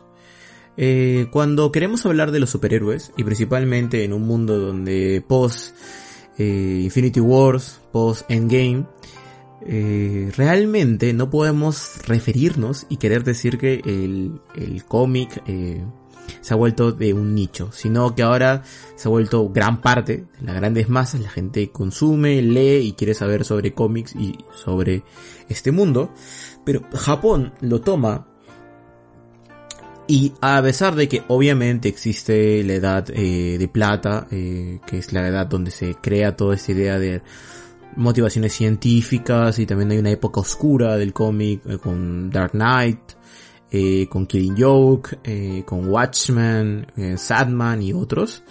Es en el manga japonés donde ya habían esos temas muchísimos antes y era un tema muy conversado. En el propio eh, Boku no Hero, a pesar de ser obviamente un anime shonen para niños, se tiene eh, como contexto y de alguna manera como trastienda todas las cosas que trae tener una sociedad de superpoderes. Y esto, por ejemplo, ya lo habíamos visto, eh, hay una serie última que salió en Amazon Prime, donde justamente muestra el lado negativo de los superhéroes. Watchmen ya lo había hecho muchísimos antes. Pero logra hacerlo sin volverlo algo totalmente oscuro, sino que nos puede mostrar un cariz de color y al mismo tiempo con todo ese color mostrarnos todo lo que implica ser una sociedad que basa totalmente su estructura en el poder o en los superpoderes. Por otro lado, para finalizar esta breve sección dedicada a este anime, al anime y a su interpretación, me gustaría hablar del fenómeno de Vinland Saga. Eh, este manga no es reciente, pero el anime sí lo es. Y tuvo demasiado éxito teniendo en cuenta de que obviamente eh, para muchos conocedores el manga no, tiene, relata de mejor manera. Y obviamente solo se ha hecho la primera temporada. Pero nos hace cos, nos cuesta pensar de que esta adaptación reciente eh, no viene a partir de, por ejemplo, una larga y muy ¿cómo se llama?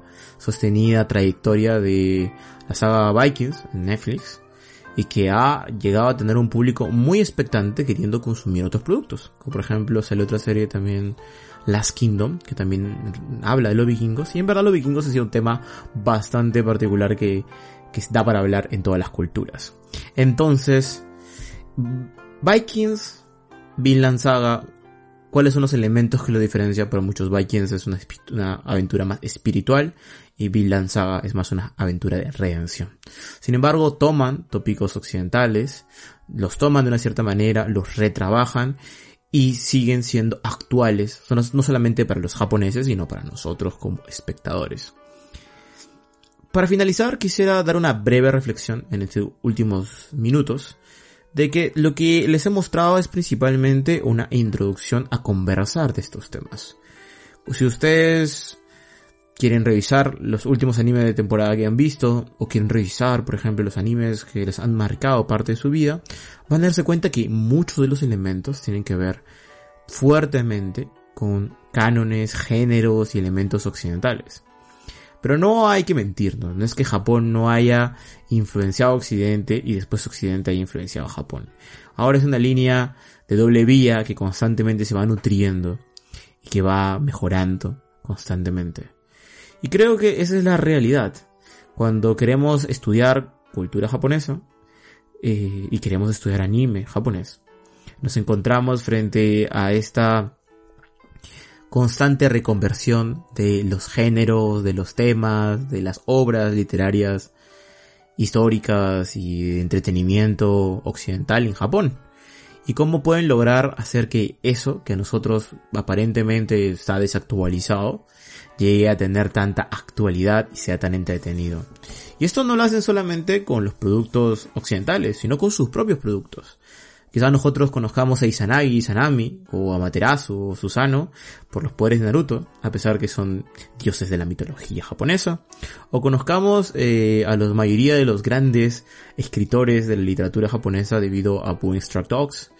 O hayamos conocido algunas de las novelas más importantes del periodo contemporáneo por Ayu Bungaku o conozcamos algunos detalles de cómo se entiende su cultura por animes como Life of Life, animes que nos hablan de la vida diaria de los escolares y en general de la vida de las personas. Entonces, les invito a revisar todo este contenido, a revisar las obras de algunos de los investigadores que hemos citado, pero también a ver el anime de manera crítica y considerarlo también como una fuente válida de investigación. Muchas gracias.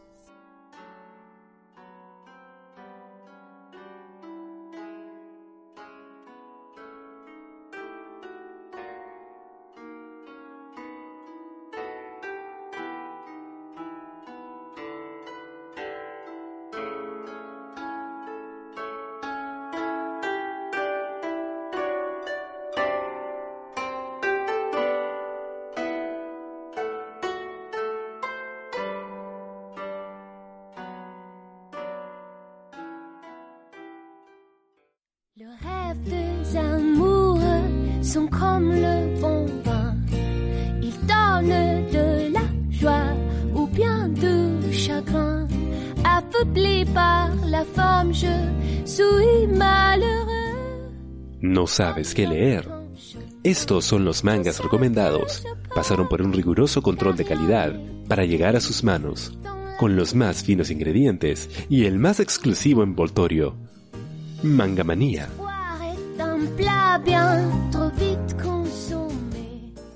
Mangamanía.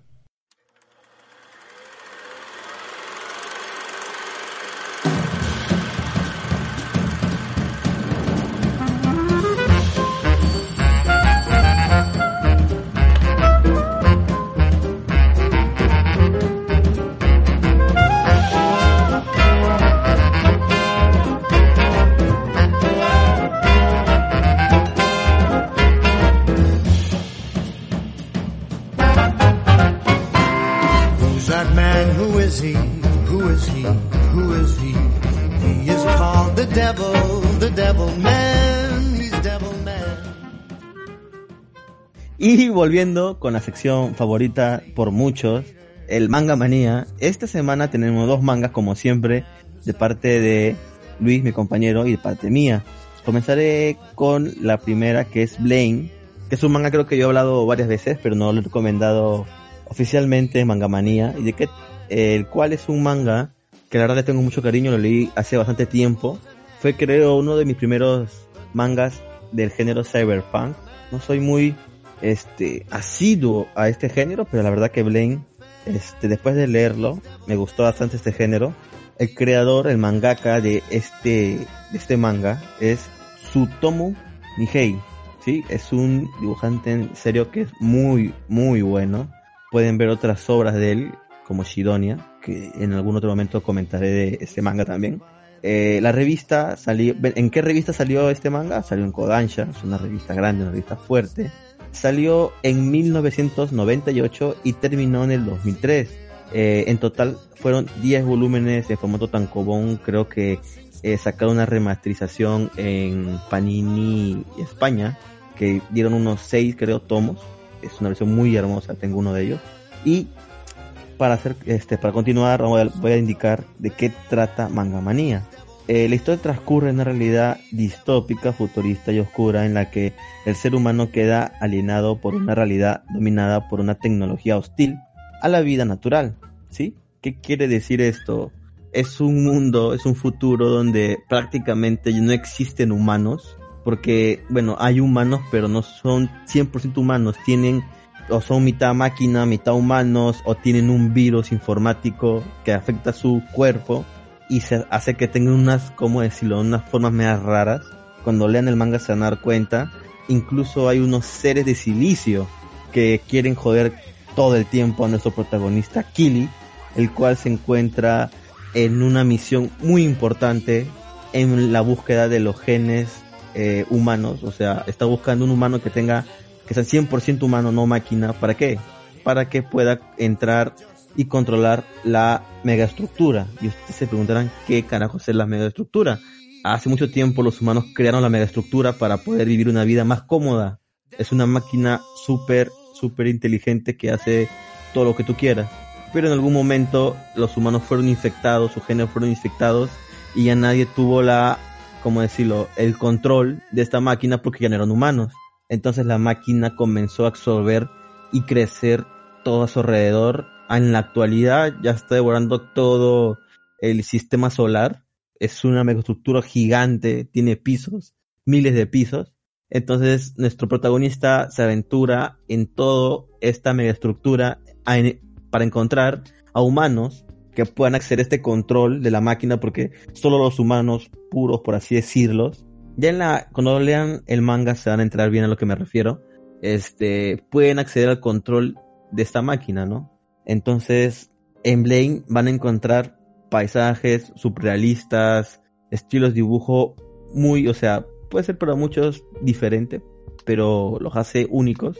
Eh, en serio recomiendo Blaine. Ahorita tienen la publicación de Panini en México, la cual ya Pruni en Perú ha dicho que va a traer los tomos de Blaine, la edición este, especial, que yo creo que más o menos la sacarán a un precio de 50 soles, ya que en México al tipo de cambio sale como a 30 soles.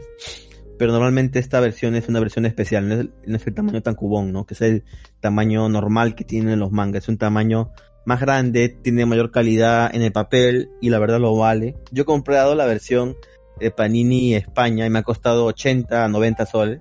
Y eso, buscando entre, en la feria del libro lo más baratito, ¿sabes? Porque hay otros que lo vendían a 110, 120. Entonces, que la traiga Panini, México aquí a Perú, es un golazo. Porque va a salir bien barato. Y con eso termino mi recomendación de manga. Lo pase a mi compañero Luis para que recomiende su serie. Gracias, mi estimado compañero Gino. Bueno, el manga que que traigo en esta ocasión es uno que se encuentra en la aplicación y la cual también ya hemos mencionado en más de una ocasión. Es el manga de Hina Change. Se encuentra aquí en la aplicación de Manga Plus de la Shonen Jump. El creador de este manga es Gaku Kaijikawa. Es un manga que cuenta con 21 capítulos, los cuales están por completos en la aplicación. La historia trata de dos amigos de la infancia que se llaman Hina y Ren, ellos comparten una particularidad que es el poder de intercambiar mentes, ¿no? Imagínate que tú tienes tu mejor amiga y un día se te ocurre, oye, de, de mente para hacer lo que, lo que tú quieras con tu, con el, con el cuerpo del otro. Entonces, este es un, es mientras van en la secundaria. Entonces, básicamente se gira en torno de este poder. Ambos deciden cambiar de cuerpo para aprovecharse de ciertas situaciones. En un inicio existe un poco de comedia. Sin embargo, poco a poco se va tornando complicado a medida de que el personaje de Ren se da cuenta que comienza a tener sentimientos por otra persona en vez de lo, en vez de Hina, que era lo que se daba a ver en un inicio. Entonces se genera un tipo de complicación, un triángulo amoroso, el cual implica este intercambio de mentes durante todo el, el manga. Es un manga, digamos, medio sencillo, o sea, no es una trama súper complicada, pero es interesante cómo, cómo el Japón también te puede plantear ese tipo de relaciones interpersonales que van quizá un poco más, más allá solamente de conocerse uno al otro, sino también va con, juega con esa fantasía de cómo te comportarías tú en el cuerpo de otro, ¿no? Quizá ya lo, ya lo han manifestado en otros mangas, con otras historias, con otros procedimientos, ¿no? Pero al menos este manga para mí me parece interesante porque te muestra cosas que pueden, pueden haber sabido en un día a día. Muy interesante, ya están todos los capítulos como menciono en, en la aplicación Manga Plus y sin más lo, lo recomiendo. Es bastante interesante. No es algo que creo que uno que, que si eres fanático así como mi amigo Gino de One Piece, Boruto, no, no, no lo leería. Pero si estás buscando algo que es novedoso y quizá muy interesante, lo, creo que es factible que lo puedas leer. Perfecto. ¿Dónde, dónde lo pueden, ¿Dónde lo pueden encontrar, amigo? Disculpa. En la aplicación Manga Plus, mi estimado Gino. ¿En español? En inglés. Ah, eso es bueno aclararlo, amigo. Está en inglés en, en la aplicación. Está en inglés. Perfecto. Pero quizá Perfecto. tengo una opción, una opción, porque bueno, la verdad no soy completamente seguro si está en español. No, no está en español, solo está en inglés. Bueno, bueno, qué mejor manera de practicar un poco más el, el idioma a través de este manga. Perfecto, perfecto. Damos por terminado entonces el día de hoy la sección de Manga Manía. Ya saben, Luis se encarga de subir en historias de Instagram las recomendaciones que aquí ya vieron. Eh, y nada, síganos en Instagram y continuamos con la siguiente sección.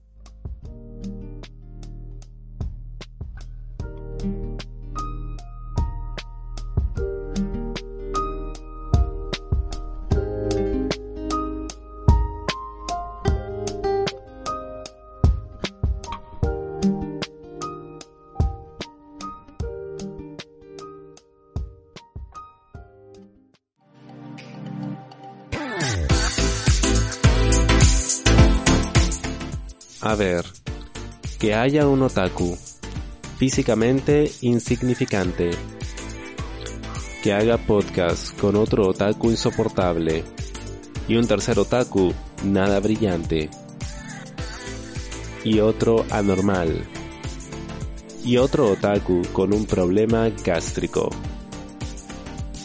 Que se muera y que se vaya al infierno. Pero no, peor aún. Mejor que vuelva a su podcast lleno de problemas. Ja, Estamos en Akiba Nights.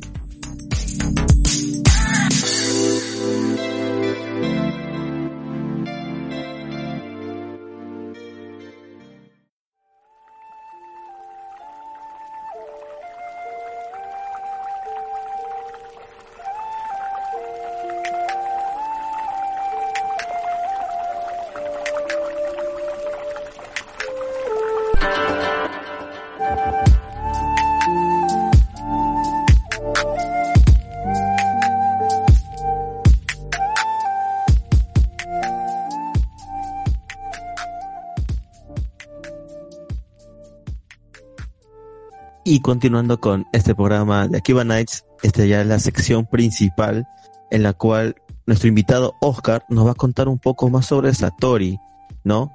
Esta organización que difunde eh, la cultura asiática en general, ¿no? Este, Oscar, por favor, cuéntame más sobre Satori, por favor. Muchas gracias, Gino. Eh, principalmente contarles de que la Asociación Cultural Satori principalmente tiene el objetivo de divulgar. Hay algo que tiene bastante fuerte la academia, en, no solamente en el Perú, sino en Latinoamérica, que es que generan conocimiento, lo cual es buenísimo. O sea, las universidades generan el conocimiento, pero se queda ahí. Es decir, como que yo aprendo para mí y con un cierto lenguaje. No sé si alguna vez alguno de ustedes ha podido tener la oportunidad de ir a algún congreso académico. Eh, tiende a perderse porque, ¿por qué comienzan a hablar en latín, en francés? Y parece que solamente están hablando para cinco personas. y tú te quedas como, ¿por qué? Si al final lo importante es que ese conocimiento se transmita.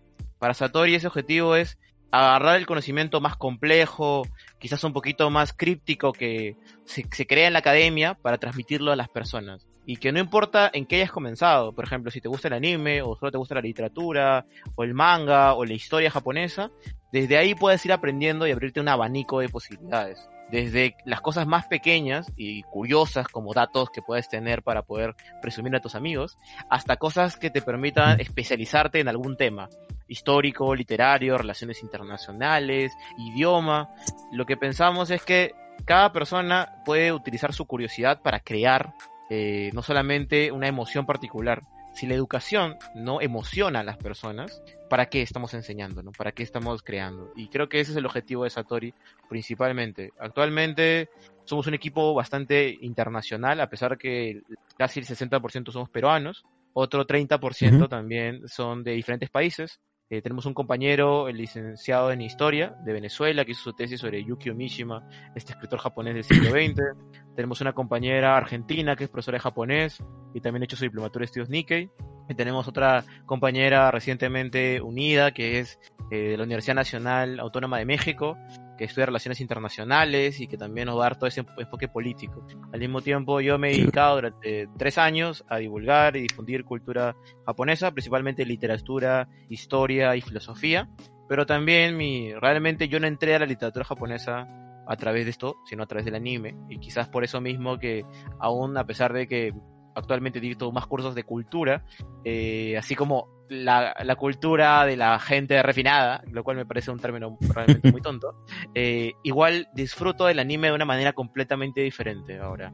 Cuando veo anime veo todas las referencias e intertextualidades que tenemos y que, que creo que eso es lo que me emociona seguir enseñando. Justamente por eso que a comienzos de este año lanzamos un taller de, en San Marcos con varios colectivos de anime eh, para hacer Japón a través de su animación y que tuvo mucho éxito porque venía toda la gente que le gustaba el anime, pero salía aprendiendo como mitología japonesa, ética samurai, eh, qué realmente está atrás de las lolis, que no solamente son esa cosa que, que fascina a algún grupo de personas, también eh, aprendían sobre los eh, folclore japonés y los monstruos y realmente fue un lujo tener a todos los eh, diferentes ponentes que tuvimos en, esta, en este taller y que ahora nos trae a este mes donde también queremos ofrecerles una, una gran experiencia temática desde la Asociación Cultural Satori.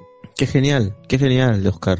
Me, me interesa bastante cómo a través de el anime, un ejemplo, o el manga, no, este, la gente conozca un poco más de Japón. O sea, nosotros también, al ver ya bastante anime y manga, conocemos ciertas cosas, pero son, pucha, me imagino, recontra superficiales, pues, ¿no?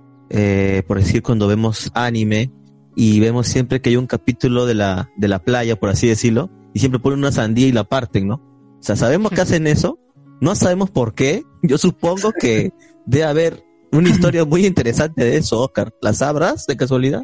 Eh, la sandía es un, eh, una fruta extremadamente cara. Eh, igual que, por ejemplo, el melón, el melón, por ejemplo. Son frutas muy Sí, caras. eso sí sé, el melón es muy caro el melón allá, sí. Entonces, eh, celebrar eh, con una sandía o con un melón es símbolo de no solamente juventud, libertad y de alguna manera cierta situación de alegría. Entonces, cuando ves ciertos símbolos de comidas, por ejemplo, también sabes qué clase social es, sin que te lo esté diciendo. Ah. Son una clase social medio acomodada, les va bien, por ende puedes empatizar mejor, el público objetivo es ese. Menos cuando van a una, por ejemplo, porque hay capítulos de los Maxuris para mostrarte sus yucatas y sus eh, kimonos. Pero en el yukata y en el Sí. kimono también está cuánto dinero tienes. eh, y, cua- y cómo es tu familia, eh, cuánto dinero le invierte. Porque, por ejemplo, hay muchas historias, eh, y cuando leen literatura japonesa eso es terrible, de que la gente pobre va con una yukata feísima y la gente los odia y los, y los, y los bota. Claro, ahora es bien bonito en el anime porque todos son de clase media, les va más o menos bien, tienen familia, Mm. eh, sus Eso- casas tienen cierto reconocimiento y ahí lo pueden ver. Eso tiene algo de sentido, porque me acuerdo que hay animes donde a veces hay un personaje que es, que es pobre ¿no? Es clase baja. Y se presta, y se presta los yucatas. Se presta, claro, se presta o, o Sí, va simplemente con ropa ordinaria, pues, ¿no? Exactamente. Sí, sí, sí, sí, sí. Y es algo Ya, que no- no Japón visto de esa forma, ¿eh? no te está contando, pero te está diciendo porque, por ejemplo, en Japón no es eh, realmente eh, de nada de buen gusto ser directo. Ser directo es horrible. Es decir, como decir, decir tus emociones y todo eso, no, terrible, no, ¿qué te pasa? Pero ser sugerente es que te cuenten, por ejemplo, está el keigo. El keigo es el hablar honorífico. Entonces, siempre es como que dependiendo de tu clase social, si eres hombre o mujer, ¿no, Gino? Eh, eh, si eres eh, de cierta clase, cuántos estudios tienes, de dónde vienes, eh, qué cargo, qué profesión tienes. Por ejemplo, los profesores universitarios los tratan muy bien, con cierta superioridad. Pero si eres una persona técnica que simplemente haces trabajos manuales, también tienes otro rango social y por eso te tratan y te hablan de cierta manera. Toda esta idea de senpai, sensei, kohai, eh, cuando le dices san, o por ejemplo cuando simplemente ya dejan de decirle san y solamente le dicen su nombre a secas, significa intimidad, significa tiempo, significa, por ejemplo, tú no le puedes decir a nadie, a menos que sea tu amigo de la infancia o tu pareja, por su nombre, porque está muy mal visto. Entonces, eso lo podemos ver en la comida, en la ropa, en los elementos, cómo caminan, cómo... Todo eso le está diciendo cosas. Pero no es que el autor lo haga a propósito, sino que es parte de un código que tienen los japoneses, que nosotros quizás no lo vemos, pero que para ellos les permite entenderlo clarísimamente un montón de referencias. Vaya, vaya. Sí, sí había leído o sea. algo, algo sobre eso, sobre que ellos tienen como que un arte para, para no decir las cosas directas, ¿no? Y la persona que ha dominado ese arte es incluso admirado por todos. O sea, tiene una... Esa parte es bien extraña, o sea, es muy diferente a la nuestra. Sí, Claro. sí, Está este Japón, concepto- Japón. ¿Conocen este concepto de honne y tatemae? Si no han escuchado antes. Que es esta idea de tu honne es tu sonido verdadero, lo que realmente piensas, lo que realmente crees. O creo que es al revés, ahorita me estoy quinceando quizás. Y el tatemae es lo que muestras, es- esa es la máscara. Entonces la gente que es mejor socialmente es la que mejor sabe desenvolverse con los demás. No importa que tú pienses o sientas de una manera, puede ser que odias a tu jefe, o odias tu trabajo, o odias esa clase, pero tienes que actuar mejor. Mejor actúes, más mejor eres tratado por las personas, porque es parte de su eh, etiqueta social para poder sobrevivir en situaciones de conflicto. Por eso que si ustedes tienen una enamorada japonesa y en un momento determinado les va mal una cita y la enamorada le dice todo va bien eh, y que no hay problema, Uy. pero no te pero no te contesta para la siguiente y ya deja de responderte tus mensajes, es la manera indirecta como los japoneses te dicen eh, realmente la cagaste. Entonces, es eso. No tiene... entonces, que las peruanas también se han copiado esa huevada, porque también hacen lo el Mm, No sé, a mí siempre, a mí siempre me han dicho, eres una mierda en, puta, en, en mi cara, weón. conocido caso y caso. Pero Pero es que el ghosting, el ghosting, el ghosting que tenemos en Occidente tiene que ver también con el miedo. Aquí no lo hacen por miedo, aquí lo hacen por etiqueta social. Está bien hecho que, a pesar de que tú le escribas y les digas, hoy nos vemos, y te digan, sí, por supuesto, no vamos a ver. No es que te gostean, sino que te dicen sí, pero nunca te contestan. Te, siguen respondiendo, ah, pero este día tienes tiempo, sí. Eh, pero dejan, no, no- ese día, unas horas antes dicen que no pueden. Entonces, nunca te dicen que no, pero tampoco te dicen que sí, si ya no les importa. Entonces son cosas bien, bien sugerentes. Por ejemplo, no sé si alguna vez han escuchado de que si ustedes van a una tienda japonesa y no hay algo, en vez de decirte que no hay, te dicen, disculpa, lo siento. Y tú dices, solo dime que no hay. No, te dicen, por favor, lo siento, lo siento, lo siento. Y tú te quedas, what the fuck, dime que no hay eso. O sea, vas por el tomo 38 de One Piece, pero te dicen, no, no, en vez de decirte que no lo tienen, te dicen, lo siento, lo siento, lo siento. Tú te quedas como, what the fuck, amigo, o sea, y necesito una respuesta. Y, y el problema es ese, que creo que lo que pasa es que tiene internacional, como inter, como adentro de su mente, adentro de todo su, su gen, actuar de esta manera, expresar sus sentimientos, sus emociones, su propia forma de socializar con los demás de una cierta manera. Por ende, eh, eso lo ves mucho en el anime, con ciertos personajes que son más tímidos, que tienen ciertas personalidades, viene mucho de su cultura. Claro, incluso un, yo, un conocido mío que sí, sí pudo ir a Japón, justo me contó de que una vez fue a una tienda de comida rápida, creo que era McDonald's, y pidió una hamburguesa. Así, ¿no? Como, como siempre, ¿no? Combo 1, combo 2, ¿no? y dijo, pero quiero que le quiten este, los pepinillos y literal el japonés que estaba atendiendo se colgó, ¿no? no sabía qué hacer. Ok. Y estaba como que no, estaba como que lo siento. Y, y luego le decía, no, pero solo quita los pepinillos. Y decía, no, le tengo que preguntar como que a mi gerente, ¿no? y le preguntaba a su gerente. Y luego su gerente, puta, no sabía qué hacer y llamaba al puesto más, más alto todavía. ¿Qué mierda? ¿En serio? sí, Simplemente quítalos. Claro, es que Claro, es por la pero- tradición. sí, o sea, para nosotros puede ser algo, una solución súper simple, pero ellos tienen como que todo un código y están bien estrictamente pegados a él. Literalmente te dicen, te lo puedo dar con pepinillos si tú lo quitas. Sí, sí, sí, eh, el peruano, el peruano es más ingenioso. Tú le dices al peruano, dámelo pero sin ají, pero sin esto, pero sin el otro, el peruano te lo prepara como, pero así, te, te lo trae en partecitas. Porque somos bien así eh, de querer agradar, menos el japonés quiere ser parte de la norma. Y eso tiene que ver mucho con su educación, por ejemplo, en- universitaria, que es algo que no se cuenta mucho. La gente cree que las universidades japonesas son un gran lugar de estudios. Realmente el lugar donde tú aprendes a actuar y a vivir es la empresa, no tanto la universidad. En la universidad tienes unos cursos que te forman algo, pero realmente es la empresa en la que te configuras. Y todas las empresas grandes japonesas son muy, muy jerarquizadas. Entonces, tú no puedes tomar una decisión eh, de una creatividad personal, porque eso al final te va a dar una consecuencia muy peligrosa para tu vida. Entonces, sí entiendo, Sí. Si, si- si le dicen, "Ah, espérate, ¿qué pasa si al final alguien toma una foto y les dice que les dieron una hamburguesa sin pepinillo? Lo fregó. Literalmente ya perdió su trabajo. Eh, y eso es porque eh, han tenido tanta adaptación de las costumbres que, por ejemplo, hay algo que no se conoce mucho, pero tú puedes encontrar danzas tradicionales chinas en Japón y no en China. Porque ellos han, han memorizado tal, de tal manera todo lo que han aprendido que lo tienen ahí. Puedes encontrar arquitectura del siglo 7, 8 chino en Japón, pero no en China, porque la, además que la revolución comunista de Mao lo aplastó todo. Eh, eh, es porque eh, realmente tienen una idea de, de que ellos crean como si fuera este fuera un gran muro y cada conocimiento es como un ladrillo. No es que tú hagas como lo que hace la modernidad occidental, que tumbas el, el antiguo régimen y creas el nuevo, sino que te construyes encima de lo que ya está.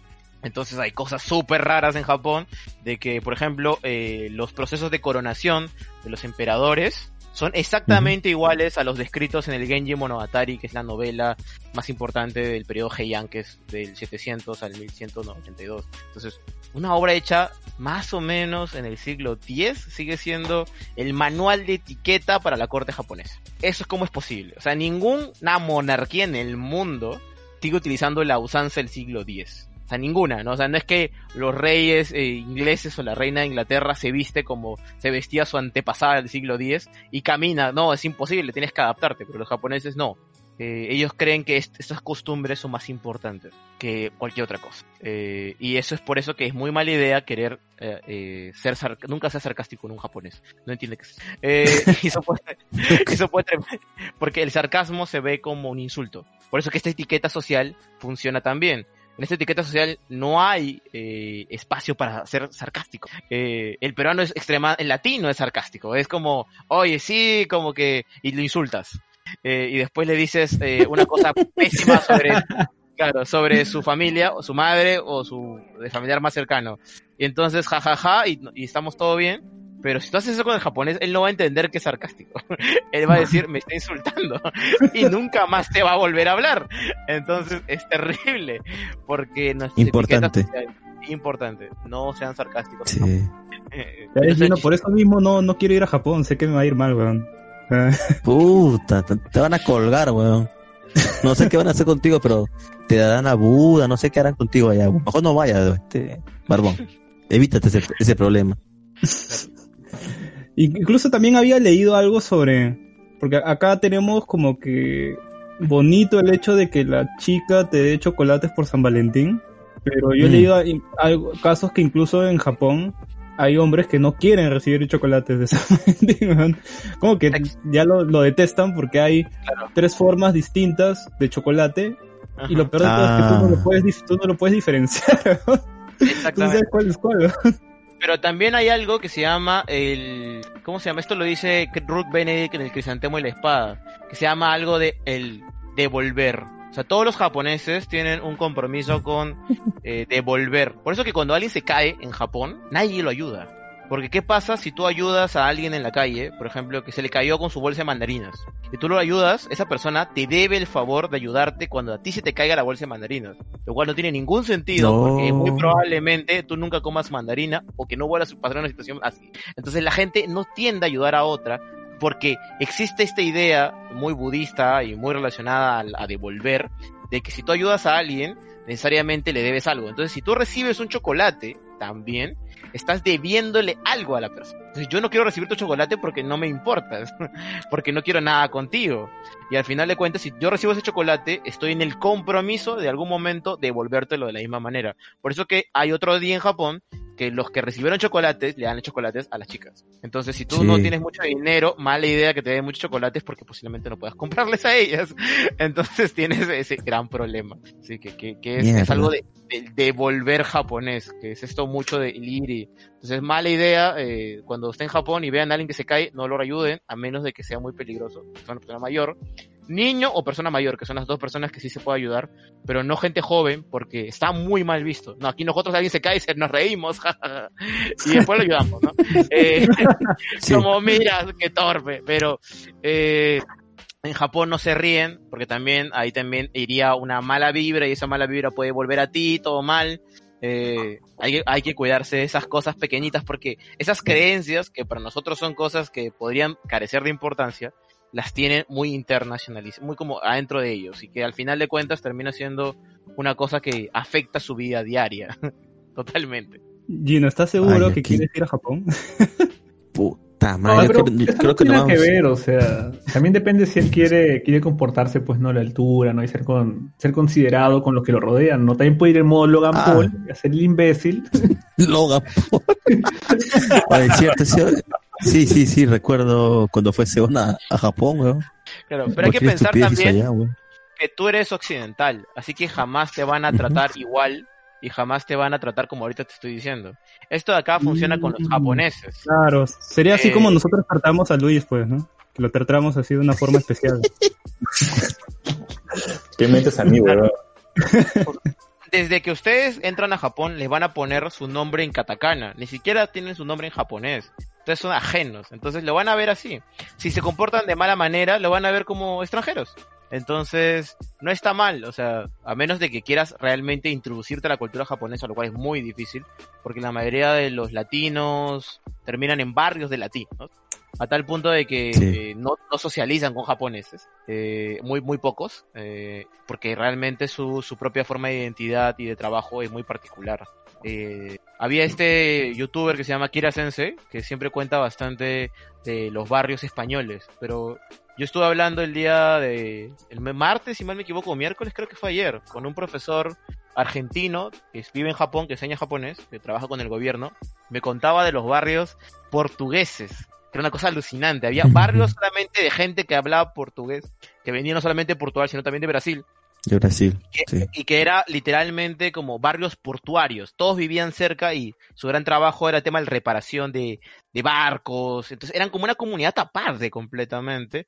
Y a pesar de que trabajaban obviamente las esferas más grandes con los japoneses, eh, era como si fueran un mundo aparte. Todos hablaban en portugués, nadie hablaba en japonés, no les importaba hablar en japonés, solo hablaban para el trabajo en japonés con algunas personas. Entonces, esos barrios son muy usuales en Japón, principalmente en las comunidades latinas. Entonces, si tú dices, ah, me va a ir mal, pues no, porque la gente te va a ver como el bicho raro, te va a ver como una curiosidad, y como eres latino, la gente tiende a decir, oh, mira, a menos de que, bueno, seas, eh, le- o sea, no cumplas el estereotipo latino que ellos quieren. Ah, Ellos como, quieren- como Yoichi.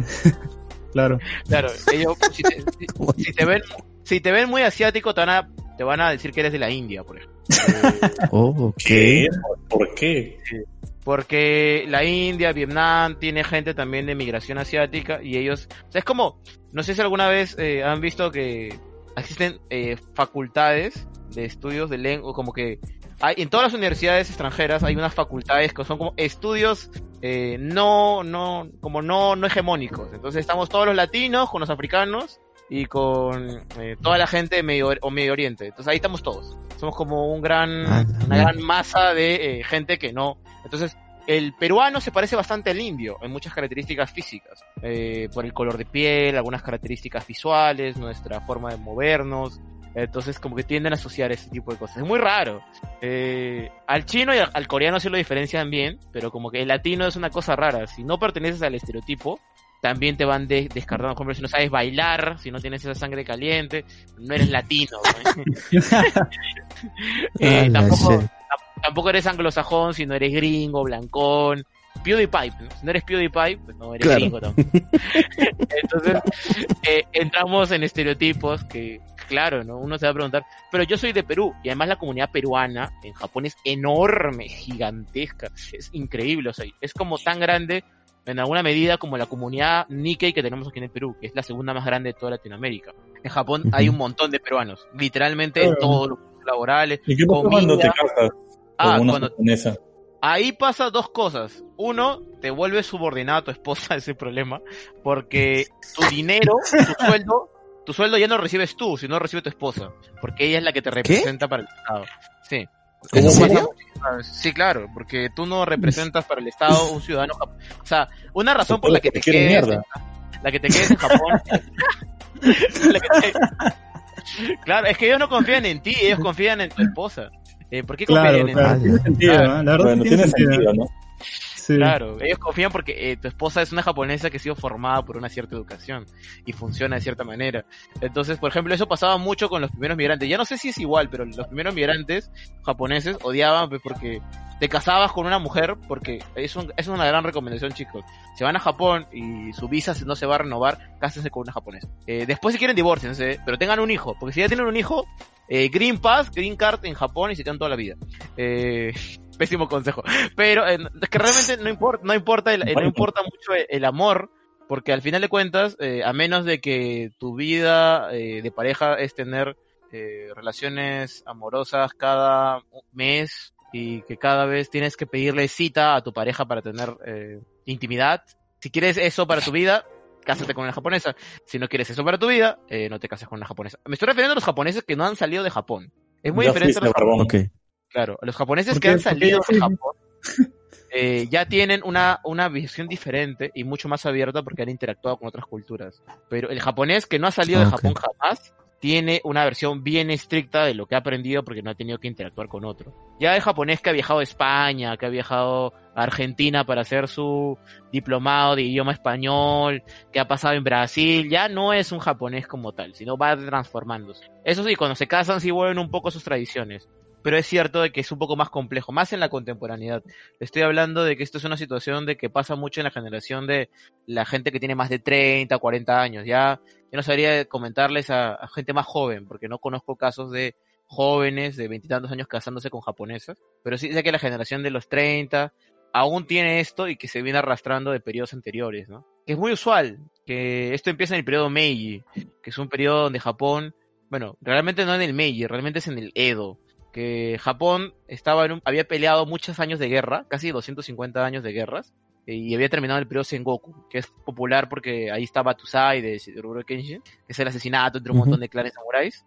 Pero después de eso, Japón entró en un periodo de paz durante mucho tiempo, que se llamaba el periodo Edo o el periodo Tokugawa, eh, y el, el shogunato, bueno, que es el Bakufu en general, o el Bakamatsu como se le conoce al gobierno de Tokugawa, tuvo la idea de comenzar a eh, aumentar la población. Entonces crearon toda esta idea de la mujer como esta máquina de tener hijos y dieron muchos incentivos para que las mujeres se quedaran en casa y comenzaran a criar a la, familia y el hombre se volvió el que sostenía a la familia. Esto no, no pasaba en Japón. Esto era, eh, la, realmente había una igualdad en el tema del rol en la familia en los periodos anteriores, en los periodos samuráis.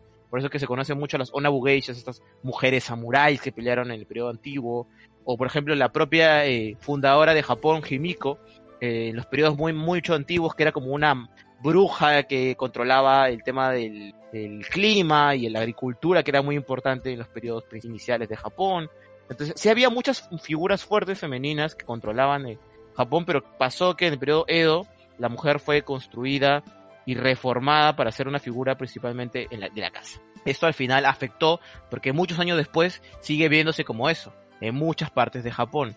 porque se instauró y se quedó en las personas. Entonces es algo bien complejo, bien extraño, pero que nos muestra que un país que también sigue sus tradiciones al pie de la letra termina volviéndose un poco irreal. Y por eso que da tanta cosa, parece como si fuera otro universo Japón, como si no funcionaran los las cosas que nosotros consideramos eh, reales o que consideramos que deberían pasar, eh, pero que pasa y que siguen existiendo y que son una realidad tan particular. Por, por eso es tan interesante estudiarlos. Cuando uno los estudia desde muchas perspectivas, hasta cuando los escuchas hablar de sus propios problemas, te das cuenta de que ellos mismos han racionalizado sus comportamientos irracionales eh, a través de un montón de teoría que es eh, como que por esto hago esto, por esto hago el otro, ta ta ta ta ta ta ta ta ta ta ta. Entonces es, es brutal, súper interesante y uno que, que comenzó viendo anime, ahora cuando yo veo anime, no puedo dejar de ver la ropa, su comida, lo que hacen, cómo se presentan, porque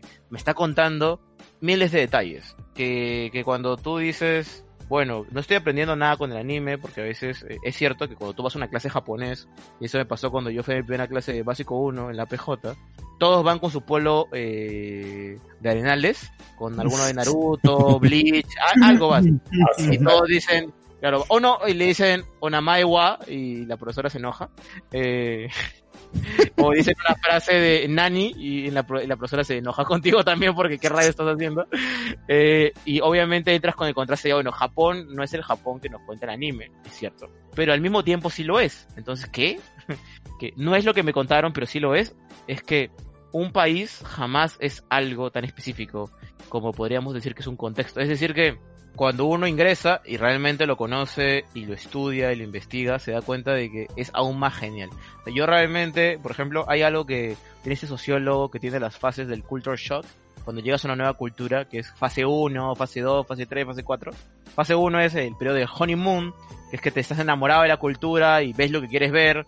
Eh, quieres ver, eh, en todos lados ves lolis, ves anime, en el tren, en el restaurante, entonces dices, ya llegué al país de las lolis estoy eh, realizado como individuo y todos los días vas a Quijabara, después se te acaba la plata porque Japón es muy caro, y llegas a, fase, llegas a fase 2 y te das cuenta de demonios, el trabajo japonés es horrible, es ineficiente, trabajo 14 horas al día, después tengo que ir a tomar con mi jefe, eh, y porque soy extranjero me pagan menos, porque no tengo contrato tiempo completo, se me va a acabar la, la, la carta de visa y me van a votar.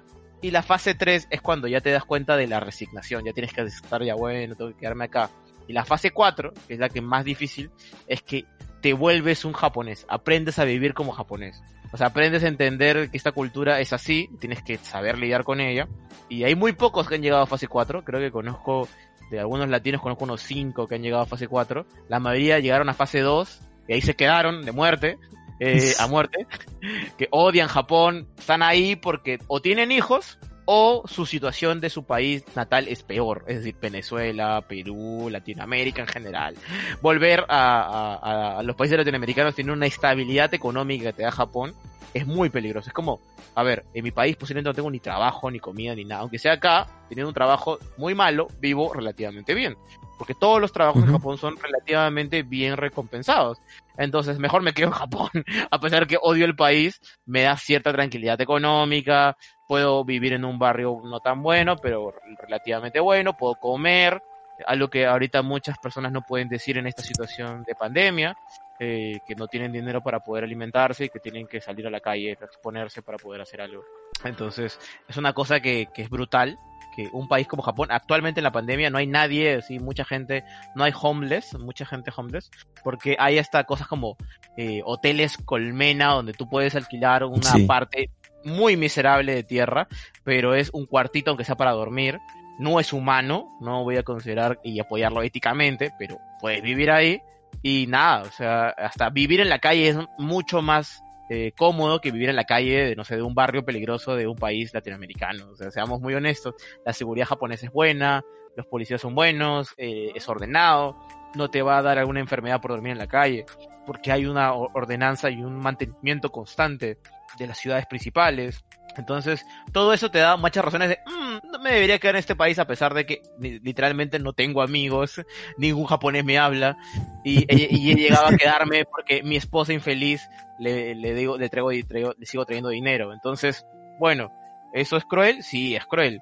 pero también nos muestra otro lado, que cuando uno estudia cultura japonesa se encuentra con esto, pero también se encuentra con un nuevo ánimo de querer comprender algo más complejo. Por ejemplo, yo me imagino a un japonés queriendo aprender cultura peruana, conozco uno, eh, y que conoce al peruano y se decepciona del peruano, pero después estu- estudia el periodo de Caral y Machu Picchu y se maravilla de nuevo. Y lo pasa conmigo, yo también eh, a veces veo al japonés y a la realidad japonesa, me horrorizo, pero después estoy viendo que como, como totalmente pensando que va a venir la nueva temporada de Attack of Titans y que va a salir el nuevo capítulo del manga y estoy eh, al día con la mayoría de los animes que sigo desde mi infancia porque no, no ingreso muchos nuevos porque soy mucho de anime largo como Hayame no Ippo por ejemplo yo sigo Hayame no Ippo desde, Uf, qué buen anime.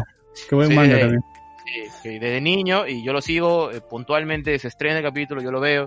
Entonces, yo sigo y, y sigo viéndolo y digo, wow, ¿cómo es ese contraste que al mismo tiempo que puedo estar eh, muy pegado a esa cultura, pero al mismo tiempo también puedo fascinarme por los samuráis, eh, decepcionarme por los ninjas, porque cuando entro a clases de profesores japoneses que son especialistas en historia, me dicen, los ninjas no existieron, son un relato construido por la literatura para que nosotros nos creamos ciertas cosas, y la gente dice, no, pero Naruto, Naruto me dice que esto es cierto, los ninjutsus y el ninjutsu jamás existió y todo eso, uno agarra y, y entra en una eh, decepción constante, llega a la realidad y después vuelve y dice, no, eh, le voy a dar una oportunidad más y después ves Boruto y ahora son eh, alienígenas y todo te va mal también. Entonces, va por los dos lados, ¿no? O sea, uno, uno ¿Qué- entra en una, ¿Qué problema? sí, uno entra en una gran...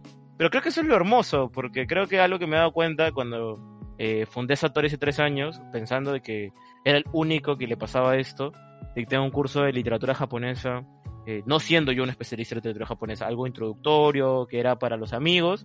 Al final no fue ninguno de mis amigos porque ninguno le interesaba, pero tuve 200, que es cierto, tuve 200 estudiantes haciendo cola, Oh, viendo mi clase, y yo decía, ok, ¿cómo es posible que haya tanta gente interesada?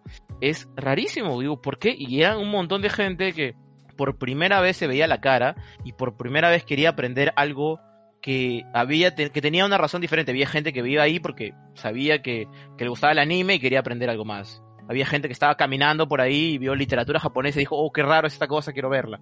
Entonces, he tenido alumnos que han llegado desde tantos lugares diferentes y de tantas manifestaciones. Hay una chica, por ejemplo, que me dijo, yo solamente escucho J-pop, ni siquiera veo anime, ni siquiera veo manga, nada, y veo una rama súper específica del, del J-pop que es el Visual K. Le encanta el Visual K, adora el Visual K, lo sigue a muerte, y me dijo, pero fui a tu taller porque una amiga mía me dijo que como a mí me gustaba Japón y que era rarita, me habría gustado este taller. Y te lo mandé. Y yo agarré y llegué y después lo primero que hice es como, eh, bueno, no me interesa la literatura, pero vamos a escuchar a este tipo hablar. y yo mis primeras clases intento hacerlas como introductoria. Como tú no sabes nada sobre Japón, sácate un montón de cosas. Por ejemplo, ¿cuántas islas tiene Japón? A ver, eh, estimados aquí van ahí. ¿Cuántas islas tiene Japón aproximadamente? ¿Cinco? Serán ¿Cuatro? tres. Seis- seis- 6.850 Uy, aproximadamente. Bueno, estamos, estamos cerca. ¿eh? Espera, ¿qué? ¿Cuántas islas tiene? 6.850 aproximadamente. ¿Seis mil, sí, seis mil islas? ¿Y todas mil- habitadas? No, supongo. No, algunas No inhabitadas. No, no creo. Una, unas, unas cinco inhabitadas aproximadamente. Hay Cinco, pocas. Unas cinco. O sea que hay 6.800, cinco mil islas que sí. Sí, claro. Hay cuatro islas, cuatro islas principales. Al norte, Hokkaido. En el centro, Honshu. Y las dos de al- abajito, Shikoku y Kyushu. Eh, también está Okinawa, las Islas Kuriles. Pero son 6.850. O sea, un día ve. Realmente vas a ver, vas a ver eh, una cantidad de mini islitas. Hubo una, un caso muy registrado de un señor que a los 50 años se retiró del trabajo y se fue a vivir a una de esas islas abandonadas. Eh, de- Shit. dice, literalmente dijo, bueno, no, quiero vivir en la naturaleza y con una pensión de 10.000 yenes al mes, que no es, no es un monto menor, eh, vivió desnudo durante casi 30 años, sin que nadie lo molestara, hasta que vino esta canal de noticias Vice, Vice, español, que lo grabó y lo hizo muy popular y la gente dijo, no, perdonamos el pecado pero no el escándalo, y lo tuvieron que votar. Pero el señor eh, vivió 30 años en una isla desierta. Qué locazo. Sí, sí, y, y- y esas cosas que como que le sacamos a la gente, como eh, la gente, yo como que la primera clase de literatura eh, intento decir, bueno, no vamos a hablar de literatura, vamos a hablar de Japón. Eh, ¿Cuántos climas tiene Japón? ¿Cuántos, por ejemplo, cuántas estaciones tiene Japón? Pues, Otra pregunta. Estaciones cuatro, pues, ¿no? Cuatro, pues, ¿no? Cinco. Yo creo cinco. Cinco. Sí, ¿cuál es la ¿Cuál es quinta? la quinta? A ver, año nuevo. No sé. Año, Año nuevo. nuevo. Año nuevo. Sí, lo, consi- ¿Cómo lo que Año nuevo es una estación? Lo consideran una ¿En estación. serio? En serio, lo consideran una estación. Y tienen eh, todo una- un clima de estación de Año Nuevo. Tienen, por ejemplo, en el Haiku están los Kigos de Año Nuevo. Es una estación. ¿Puedes creerlo? Yo también cuando lo estudié pero dije, ¿qué? ¿Año Nuevo? Pero Año Nuevo es un día. Sí, Claro, Pero es una estación para pero en ellos, Japón no. para Japón. Mierda. Hay, hay tantas cosas que no sabemos en Japón y nosotros dices que sabemos, ¿ah? Ya con, los, con lo de las islas ya quedamos mal, ya. O sea, puta. Sí, que cinco. Y son seis mil islas. ya Oye, creo que todos aquí debemos entrar a algún curso de Satori. Oscar, cuéntame. Sí, creo ¿Qué que sí. planes tiene Satori? O sea, ¿qué, o, o qué cursos o qué, qué talleres está brindando Satori próximamente? Próximamente estamos, eh, vamos a lanzar un webinar gratuito de justamente adaptaciones de novelas japonesas al anime. Pensábamos Ajá. tomar, por ejemplo, eh, la adaptación de Ayo Bungaku, no sé si conocen este anime, que viene a una adaptación de eh, novelas y cuentos de eh, Natsume Soseki, eh, Osuma Asai y Renosuke Akutagawa, que son dos, tres escritores del siglo XX, adaptados justamente en este anime. También vamos a hacer la adaptación de la princesa Kaguya, cómo se adapta el Taketori Monogatari, el cuento cortor de bambúes, al estudio Ghibli, y cómo funciona también como, como medida de cómo la tradición aún tiene un rol protagónico. Y por último, queríamos hablar de las adaptaciones de las novelas de Doawa Rampo, que es este escritor de la novela del Ero Guro, del erótico y grotesco en ediciones de anime. Hablar un poco también de, por ejemplo, Boy Strike Dogs, algunos elementos un poquito más comunes, pero mostrar que aún la literatura japonesa sigue siendo un motivo para hablar en el anime y que es algo que, que es muy, muy interesante. Y por último, estamos lanzando nuestro primer taller con colaboración con el Centro Cultural de la Pontificia Universidad Católica del Perú, que se llama. Anime como eh, recurso para la creación de personajes arquetípicos, que es como, por ejemplo, para creadores de manga o gente que le gusta hacer novelas ligeras, eh, gente que le guste pensar en cómo yo puedo crear mi personaje, pero quiero que se sienta como si fuera del anime. Eh, yo lo voy a dictar con una magistra de escritura creativa. Vamos a, yo voy a ayudarles con todo el tema de guiarlos en la construcción de los personajes, hablando de entrevistas de mangakas, de eh, que estudia, eh, gente que se mete a los estudios de animación. Y ella le va a ayudar con la creación de esos personajes, esos tópicos. Vamos a ver Akira, Oye, eso está- súper chévere. Sí, y nada, lo tenemos ahí pensado, esos son nuestros eventos y para finalizar el mes también vamos a abrir unos, eh, unas conferencias eh, gratuitas también eh, sobre posiblemente Attack of Titan, por este tema del que hay que agarrar todo el, Pucha. El, el tráiler. Sí, sí, sí. y Nichi y yo hablando Sí. de la comedia y la parodia en el anime también, otra colaboradora eh, de Satori que es Elizabeth Peláez, que también trabaja, también colabora con Proyecto Sugoi. Y nada, estamos con todo esto. Eh, si quieren toda nuestra información, todo, pueden buscarnos en, en Facebook como satori.japón. Eh, ahorita nos estamos pensando ya todo el cambio de marca como acción cultural, pero ahorita queríamos, y también nos pueden buscar en Instagram como satori.talleres. Y nada, es, es realmente un gusto poder seguir divulgando cultura japonesa para las personas, porque, por ejemplo, en el taller de literatura japonesa tuvimos casi 150 inscritos, pero les gustó tanto que cuando editamos el de historia, tuvimos más de 600 inscritos. Fue alucinante la cantidad de gente de tantos países porque nos dimos cuenta de que no, no importan las nacionalidades, ni nuestras edades, ni de dónde comenzamos por la cultura japonesa. Lo que importa es que nos une un- una, una ansiedad, casi un gusto por el conocimiento. Y eso es lo que les proporcionamos, contenido de calidad, pero contenido accesible. No es como que yo voy como profesor y les digo, bueno, en el periodo antiguo, Yomón, había seis subperiodos desde el horizonte temprano. No, eso no, eso, la gente se aburre, se duerme. No, y nada. Hay un curso, había un curso antes dentro de cultura oriental.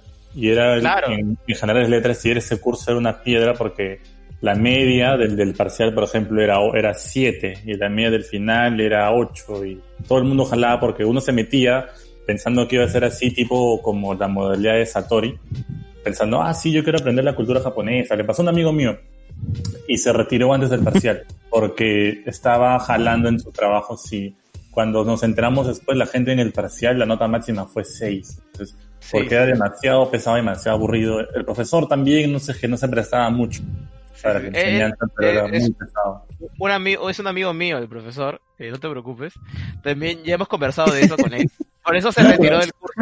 Ya no enseña, ya no enseña el curso, ya no enseña el No, curso. ya, ya no se enseña el curso en sí, creo. Creo que lo han reemplazado. Eh, lo reemplazaron por un curso de cultura china eh, del doctor eh, Rafael Flores, que es un traductor y sinólogo muy reconocido aquí en el Perú. Pero el doctor Iván Pinto, el problema es que él era diplomático en el Japón. Entonces el pata sabe hablar como nueve idiomas. Oh. Eh, el pata es un tipo que es una eminencia, así como que yo me acuerdo, yo llevé un club de lectura del Genji Monogatari, que es esa novela histórica, durante un año. Y teníamos reuniones a las 8 de la mañana y nos quedamos hasta la 1 de la tarde conversando de cinco capítulos. Ah, su- Era una cosa increíble para mí, pero obviamente él te exigía como si ya fueras un investigador hecho y derecho, y eso no se le puede hacer a las personas cuando están en general Claro. en letras y que están aprendiendo recién algunas cosas como leer, porque es verdad que hay gente que entra a la universidad y recién está aprendiendo a leer críticamente, no, no a ver las letras, sino a comprender los textos, y ya te daba textos para nivel maestría, entonces era muy difícil seguirle el paso. A mí me acuerdo que me hacía esta práctica de repite los periodos históricos de memoria de Japón. Yo aún me lo sé, si quieres te los puedo decir. Yomon, Yayoi, Kofun, eh, Yamato, que se divide justamente en Asuka y Kofun, eh, Nara, Heian, de ahí viene Kamakura, Muromachi, Asichi Momoyama, se- que, que adentro también está el Sengoku y el Nambucho, después viene el Edo, eh, ahí voy a equivocar, Meiji, Taisho, Showa, Heisei y Reiwa. Y eso nos decía cada vez que entrábamos a clase. Todos los periodos históricos, todas las épocas, hablaba todo en japonés. ah, su- O sea, obviamente él, él ya tenía una idea de, de que el conocimiento tenía que ser para eso. Pero eso es de una escuela que cree que el conocimiento es como para apóstoles. Como yo le paso mi conocimiento al siguiente que va a heredar esto. Y es mucho de la academia en general. Nosotros creemos que, ¿qué importa si tú lo único que sabes es que Naruto es el próximo, el séptimo Hokage? O sea, no importa para nada. Eh, lo, que, importa, es que quieras aprender y sobre todo que tengas la curiosidad de que si tus... O sea, que tengas también esa idea de que muchos de los mitos que se escuchan en Japón se van a romper y otros se van a eh, mejorar, pero al final de cuentas aprendemos todos y creo que algo que, que creo que fue una de las misiones que hacemos desde, desde que es el primer día es que les damos un espacio a las personas que se sienten parte de la cultura japonesa, pero que simplemente quieren aprender de una mejor manera posible. Creo que es eso. eh, a veces nos entregamos a creer, eh, honestamente, que Japón es un país tan lejano, tan lejano a nosotros, que no importa cuánto lo estudiemos, nunca vamos a comprenderlo. Pero honestamente, ¿cuánto, cuánto comprendemos nuestra propia cultura? Creo que no hay que ponernos en ese crítico de no, la vida y Ujú. que el conocimiento y que las cosas, sino es emocionate, diviértete, ríete, conoce un poco más. Y, y, por ejemplo, yo la primera vez que leí 1850 islas, yo me sentí indignado. Yo dije, no es posible. Y fui a Google Maps y comencé a buscar isla por isla y comencé a contarlas. Eso fue un periodo muy terrible de mi vida, porque al final solo puedes contar hasta 1200. Eh, pero, lo- pero me di cuenta ya, ok, ok, me, me ganaste Japón, eh, no voy a ir en contra de ti. Eh, y nada, ¿no? Y, y ahí uno va aprendiendo tras la marcha y creo que lo que hemos aprendido eh, de todo esto es que juntos somos más fuertes. O sea, Satori es una asociación que intenta unificar a los diferentes grupos, proyectos, círculos de estudios, eh, círculos de gestión cultural, eh, simplemente para trabajar conjuntamente y traerle mejor calidad a, los- a la, a la comunidad. Porque creo que hay tantos investigadores buenos que, por ejemplo, ahorita, eh, si el día de mañana va a haber una conferencia del libro de la almohada y y el significado de las gilistinas, eh, y lo va a editar una doctora en, España, eh, y yo me he matriculado, pero la mayoría creo que gente no sabe que, ni que hay esto, eh, y nosotros intentamos decir, bueno, esta profesora quizás les enseña algo muy complicado, yo lo voy a aprender, vamos a ver cómo construirlo y con ese conocimiento vamos a darles un material que sea para todos. Creo que es eso, que la gente, sin saber exactamente qué es el libro de la almohada, eh, pueda, pueda entenderlo y pueda comprender un periodo histórico tan específico de la historia japonesa. Creo que ni yo, ya yo conozco más la historia japonesa que la historia de Perú, porque me he dedicado a enseñar. no soy un profesor de historia eh, peruana, o sea, conozco los periodos históricos peruanos, pero al enseñar aprendes más. Y creo que he aprendido a darme cuenta de que los estudiantes te enseñan muchísimo más, con sus preguntas, con sus curiosidades, con, con su tiempo. Y por eso mismo le agradezco tanto a mi comunidad eh, por apoyarme en cada una de las sesiones y, y hacer que sea posible de que un joven de 23 años esté ahorita dirigiendo un equipo de trabajo de más de 10 personas internacional y que esté dedicándose 100% de su vida a la cultura y a la divulgación de la cultura japonesa. Que creo que muy poca gente en Perú puede decir, yo me dedico a esto al 100%, esto es mi trabajo. No, la mayoría de personas lo ve como un hobby, ve como algo secundario de su vida, ve algo como, bueno, de vez en cuando, cuando tenga tiempo, me daré un tiempo para hablar de cultura japonesa. No, eso no, es mi intención, mi intención es hasta el final. Es, voy a dedicarme a esto, estoy pensando estudiar mi maestría, estudios de Asia, irme a Japón, a estudiar japonés, aprender y entender su cultura y quizás en algún momento hacer algo que muy poca gente se lo piensa, pero es enseñar en Japón, eh, japonés, enseñarles en Japón cosas que la mayoría de gente diría, no, pero eso no lo pueden lograr las personas, los latinos, porque los japoneses son muy cerrados. Pero lo lograron en algún momento algunos eh, anglosajones. ¿Por qué los latinoamericanos no podemos? Eso simplemente porque creemos de que, que es tan diferente, pero al final de cuentas aprendemos una cultura de la otra. Y nada, al final para terminar esta, esta idea y ya no, no, no cansarlos quizás con la entrevista, eh, No te preocupes. estudiar Japón no es para alejarte de tu vida diaria y escapar de ti, como Hikikomori, que hay que escapar de la vida, que odio mi vida en Perú, me voy a Japón y así escapo. Estudiar cultura japonesa es para encontrarte a ti, encontrar tus emociones, encontrar qué te gusta, encontrar qué cosas realmente te emocionan, qué cosas quieres soñar, qué cosas quieres estudiar. Eso es lo que me dio a mí la, la literatura japonesa. Que un día, eh, sin querer, me dio un propósito para seguir adelante. Y creo que es algo que le deseo a cualquier persona que comience con esto, que es no utilicen la cultura japonesa para escapar y ir a un isekai eh, de un videojuego y creer que ahí se va a solucionar. No. Vuelvan a estudiar cultura japonesa para darse cuenta de que somos seres universales y que lo que pasa en un país, eso también nos muestra algo de nosotros mismos. Nada más. A mí estudiar y enseñar literatura japonesa me ha llenado profundamente mi, persona y creo que cada vez que vaya a decir en el futuro que qué es lo que voy a dedicarme, esto es, es a divulgar cultura japonesa, eh, 100%, hasta el final, hasta que la gente ya se dé cuenta de que al aprender sobre Japón, a aprender no solamente una cultura hermosa, una lengua impresio- impresionante, sino también va a aprender que nosotros tenemos muchas conexiones. El peruano eh, no lo quiere ver, pero el peruano es, ha tenido una historia con los japoneses larguísima, fuerte, gigantesca, y mucha de nuestra personalidad y los que nos hace sentir orgullosos viene de raíces asiáticas, japonesas, chinas. Y creo que es algo que, que no lo vemos, no lo valoramos, eh, pero que al Es verdad, final es, es verdad. es la, es la única forma para poder entendernos como individuos. Así que nada más, eh, revisen nuestros cursos, eh, mucho de nuestro contenido, el taller de historia, por ejemplo, eh, ya está subido gratuitamente en nuestra página, van a la sección de videos, lo pueden revisar. Es un taller de unas 10 horas y pueden resumir toda la historia de Japón en 10 horas más o menos. Eh, respondemos muchas preguntas, vamos a abrir webinars especializados, conferencias, entrevistas. También pensábamos ahí entrar también a todo el tren de los podcasts en algún momento. No, no, no quizás no eh, prontamente, pero quizás en algún momento y, traer también contenido porque creo que es algo que la gente, esta comunidad, sería buenísimo tenerla, tener, seguir compartiendo con los demás. Creo que es algo que, que tiene Satori todo el tiempo es compartir el conocimiento a las personas, no dejarlo de unos pocos, jamás, sino que cada vez más gente esté haciendo investigaciones de cultura japonesa, que haya más tesis de anime, más tesis de cultura Nikkei, que haya tesis de lo que ustedes quieran, que no tengan miedo de que eso es solamente para unos pocos, o yo no puedo hacerlo, yo estudio esta carrera, no tiene nada que ver con Japón. Créeme que hay una forma de conectarlo. Yo me, yo me he encontrado con tesis de derecho sobre una comparación de derecho austriaco con derecho Meiji. O sea, una cosa así, y lo hizo para su tesis de licenciatura. Y yo dije, ¿por qué? Porque quiero hacerlo, digo. Eh, yo soy de literatura hispánica. Mi tesis es sobre la migración de los Nikkeis a Japón. En el periodo del Dekasei, una novela de Japón, no ha dado oportunidades de Augusto Higa. escritor Nikkei peruano. Y conozco toda una generación de gente que dice, ¿saben algo? Voy a utilizar la cultura japonesa para mi carrera. He escuchado a un chico de, un compañero mío que es docente, que está usando el haiku como herramienta pedagógica para la enseñanza del enfoque apreciativo en los colegios. Y no me, no se imaginan la, la cantidad de casos que conozco de toda Latinoamérica y de Perú.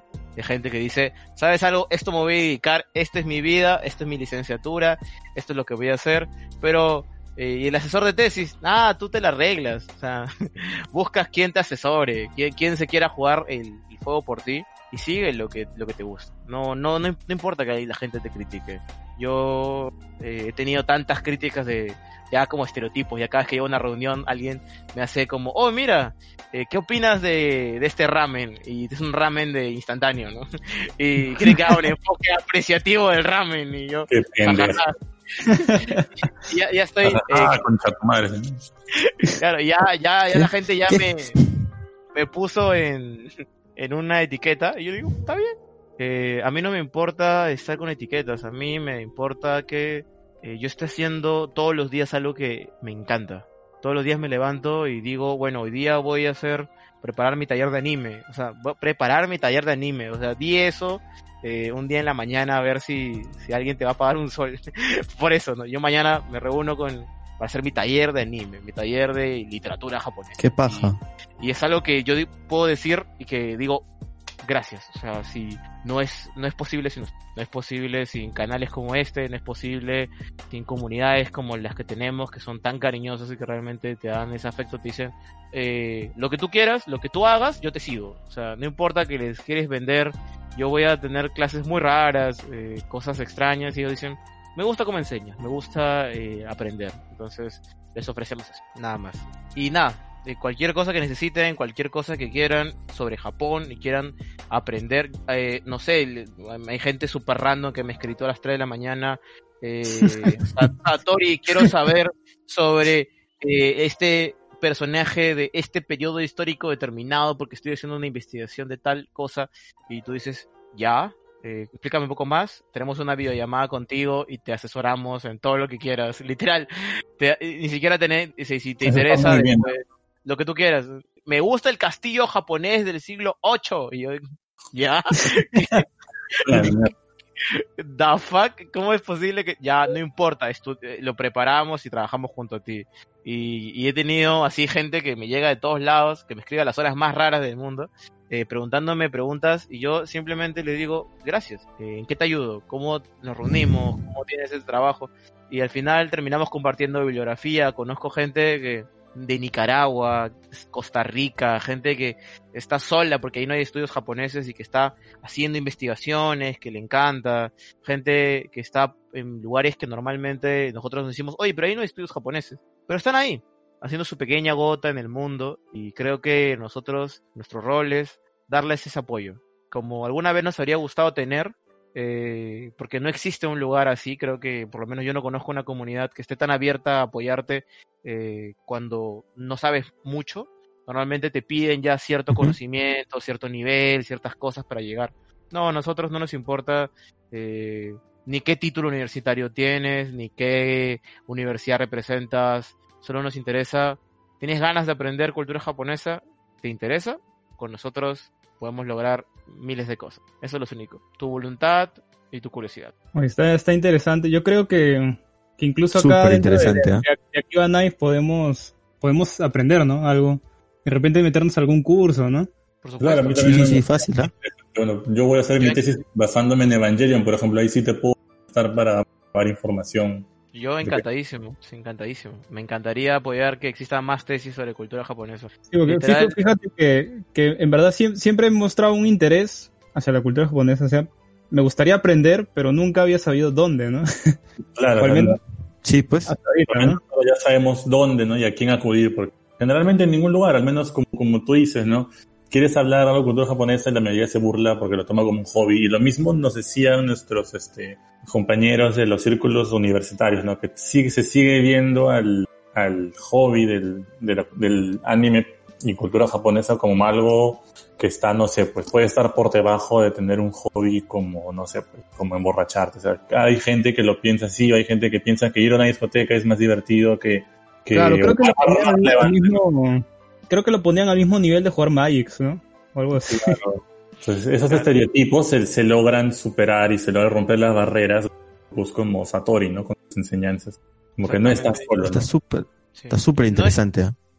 No están solos, chicos, no están solos. Y tenemos, nosotros tenemos la idea de que no importa eh, qué, qué, qué- qué sea lo, lo complicado del tema, eh, siempre hay una forma eh, mejor de, de- de decirlo. Creo que la gente cree que solamente porque lee libros de teoría, ya es así, te tiene que contar. Y tienes que usar todos los términos y todo el rigor. Tenemos el rigor, pero tenemos otra metodología, que es si tú, si, si el estudiante no se siente cómodo y no se divierte durante la clase, no va a aprender. Y creo que eso debería hacerlo, deberían pensarlo todos los profesores. Quizás si alguien, algún profesor no esté escuchando, y eso podría ser interesante. No importa qué tan inteligente seas, eh, no importa qué tanto conozcas. Lo importante es que cuando estés en tus estudiantes los hagas sentir cómodos. Porque así el conocimiento sale. uf. Y creo que eso es, primero, no juzgar a la gente. La gente cuando dice, pero eh, yo he visto en el anime tal que eh, este personaje eh, viene de este periodo histórico y tal cosa, y tú agarras y le dices, si tú vas y dices, no, no, no es correcto, y lo calles, no aprendió, perdiste a un estudiante, perdiste a alguien que quería aprender, pero agarras y le dices, genial, es- es- eh, hablemos de justamente en qué se inspiró el autor, Eh, esta parte es ficción, pero esta parte también es historia, entonces podríamos analizar justamente el periodo histórico, eh, qué eh, clanes reales se, se acercaban justamente a lo que tú comentas, qué personajes se podrían parecer en algún sentido, podríamos estudiar personajes quizás un poquito más mitológicos, pero que también tienen que ver justamente con lo que tú comentas. Y al final la persona sale de haber aprendido el curso diciendo, wow, no, no llegué, por lo, no aprendí lo que quería aprender, porque al final puede ser que lo que tenía eran simplemente información falsa, que siempre pasa, pero salí aprendiendo más. Y eso es creo que es la satisfacción. Tenemos estudiantes que nos dicen, nosotros vamos a tus clases porque no es que eh, nos interese a veces la, la historia japonesa, pero cuando estoy viendo historia de la nada veo que eso tiene que ver con el anime que vi, o tiene que ver con la canción, o tiene que ver con tal cosa, y digo, es eso. Un país no puede estar alejado de todas sus diferentes manifestaciones, na- nada más. Así que si les interesa y si quieren hacer eh, cualquier investigación, cualquier trabajo, quieren aprender un libro, quieren... eh, Oscar, ¿con qué puedo comenzar literatura japonesa? ¿Qué puedo hacer de lo que sea? Juntos lo aprendemos, juntos lo, lo desarrollamos. Así que... Yo tengo una pregunta, este, Oscar, antes de que terminemos, o, o bueno, sigamos con otro tema. ¿Cuál es este el significado del tema de la Golden Week? Siempre lo he visto en muchos animes, sobre todo lo vi con mucha más relevancia, creo, en Monogatari Series. Y no sé, nu- nunca he sabido y nunca tuve en qué se basa la, Golden Week. No sé si se relaciona con lo que dices, este, este quinta estación que es el fin de año o el año nuevo. ¿no? Siempre he tenido esa curiosidad si nos puedes sacar de, de dudas. Eh, la Golden Week tiene que ver eh, principalmente con el cumpleaños del emperador. Lo que pasa es que ciertos días festivos celebran ciertos cumpleaños dependiendo de los emperadores. Por ejemplo, el emperador Showa tiene tal fecha, el emperador Taisho tiene tal fecha, el emperador... Cada uno de ellos tiene una fecha. Y justamente esa semana dorada es donde se juntan todas estas fechas. Está el día del emperador, está el día de la memoria de la constitución. Hay un montón de eventos que tienen que ver con el clan imperial y con el gobierno. También, por ejemplo, hay el Día de los Niños, eh, que es el Kodomo no Hi. También está, eh, si mucha gente, creo que, si mal me equivoco, quizás estoy hablando, había el Día del Verdor, también que era el Midori no Hi. Entonces, hay un montón de eventos que se juntan en una misma semana que se van uno tras otro. Primero el Día del Emperador Showa, después el Día de la Memoria, después el Día del Verdor, después el Día del Niño, y todo eso es la, la, Wow. la Golden Week. Entonces, ¿por qué esto es importante? Porque se celebra un montón de cosas importantes para los japoneses. El emperador, eh, figura no solamente de autoridad, sino figura simbólica para los japoneses. Tan importante que, por ejemplo, en la Segunda Guerra Mundial, cuando el emperador dijo eh, en la radio que no era una divinidad, un montón de gente se suicidó porque no soportó eh, ese- esa realidad, porque se les había, durante años se les había dicho que justamente el emperador era el representante de la divinidad en la tierra, y realmente lo creían, o sea, realmente lo tenían completamente mentalizado. Y otro de los grandes elementos es el Día del Niño, que los niños en Japón es un tema súper fuerte, que es súper controversial para los... eh, hay un libro que se llama Kokoro, de Lascadio Hearn, no el de, no la novela de Soseki, que justamente tiene un capítulo especial a la fascinación que tienen los japoneses por los niños. En todos los sentidos, no solamente en cuidarlos y protegerlos, sino, por ejemplo, no sé si saben, pero el béisbol infantil es muy famoso en Japón. La gente lo sigue así a, a raja tabla.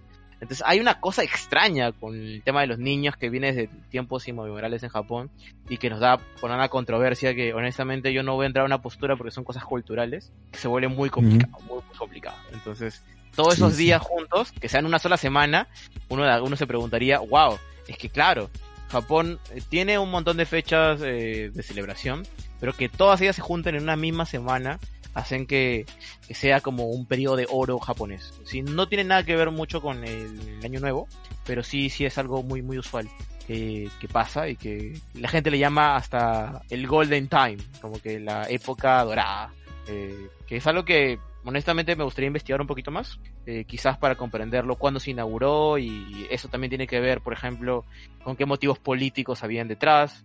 Recuerden que todo lo que existe en un país, en una cultura, tiene motivos políticos detrás eh, y culturales. Eso es, es algo que, que me encantaría conversarlo.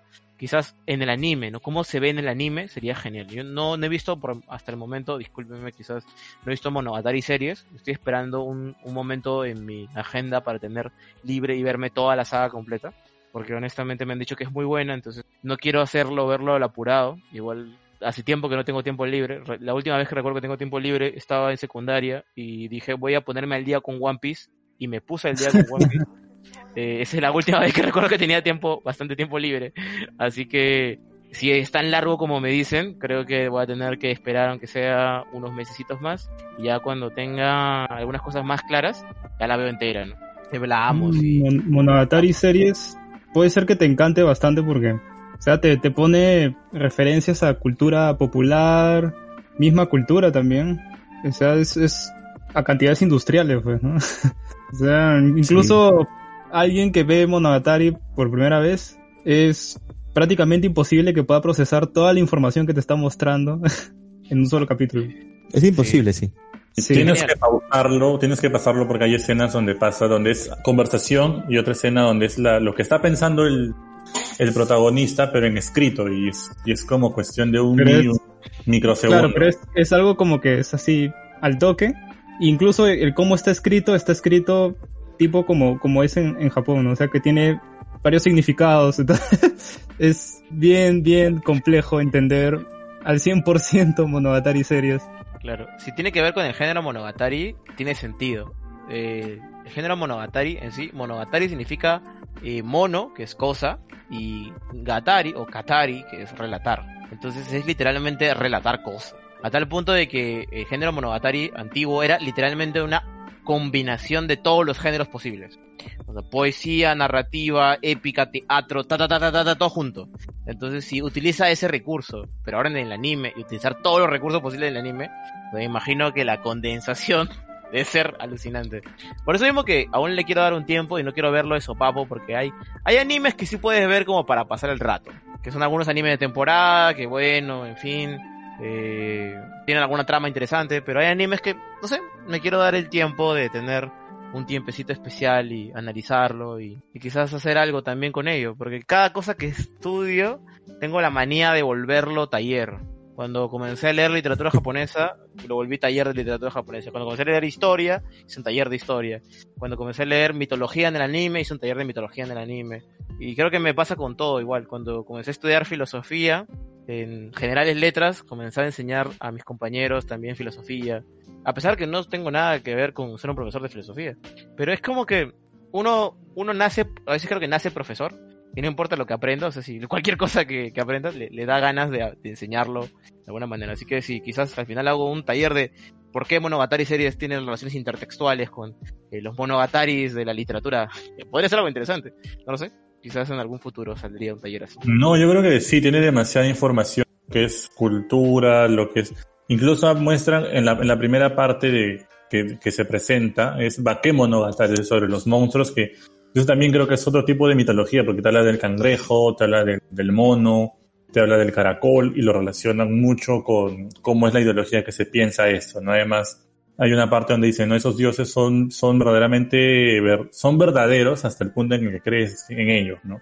y en la maldición que ellos te ponen porque o tú hay una escena donde pasa algo relacionado a uno de esos dioses o entidades o monstruos como dice Nova que ahí puedes sacar mucha información si quieres hacer un tipo de, de Yo curso creo que el, yo creo que el, el mérito en, en la serie de Monogatari, ¿no? Que ha adaptado estudio Shaft, el mérito está en que son capítulos, ponte tres, tres capítulos donde solo ves dos personas interactuando y hablando, pero lo han, lo han animado de tal forma que no te resulta aburrido mirarla. O sea, es, es bien, bien meritorio lo que han hecho con, con la animación en, en, todo, en toda la saga Monogatari, ¿no? Incluso en las, las películas. Las películas son una obra la animación es, es, sí, es brutal. O sea, nu, nunca he visto una animación, bueno, casi, bueno, en ese tiempo para mí era la mejor animación que había visto en toda mi vida, ¿no? Esas películas. Se veían súper brutales. Y yo creo que sí te, te va a gustar bastante. Más si te gusta el tema de, de la cultura japonesa, lo vas a apreciar mucho, ¿no? Más todavía creo que si sabes tanto, este, le vas a sacar incluso más provecho.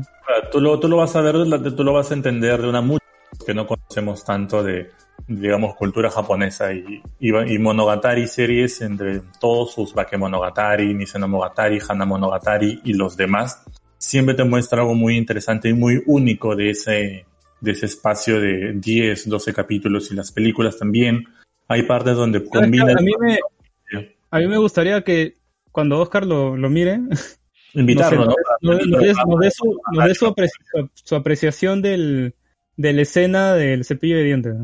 Ah, esa escena es demasiado, no sé si decir perturbadora, pero es demasiado... Sí.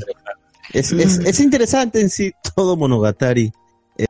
Este, pero nada. Sí, es que, es ha como sido un gusto. equilibra bien las cosas, pues, ¿no? Te da cosas bien densas, pero a la misma, a la misma forma lo presenta de una forma tan, tan popular, ¿no? Con, con waifus, ¿no? Y, Sí. ¿no? Con lolis, ¿no? Para que, para que sea pasable, pues, ¿no?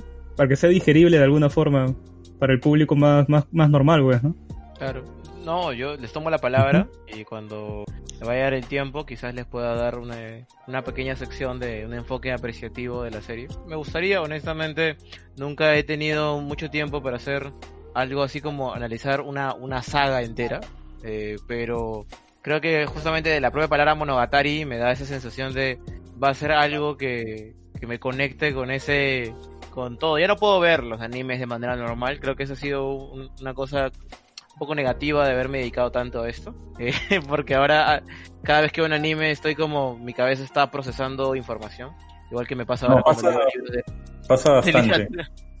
y ahora ver anime eh, se ha vuelto para mí una un gusto, pero también me demanda de que cuando veo un capítulo digo, ok, hay estos elementos y lo vuelvo a rever, pero ahora solamente para detenerme en escenas y así puedo terminar como que un capítulo viéndolo todo un día y al final termino diciendo, ok, no ha avanzado nada, debería estar avanzando.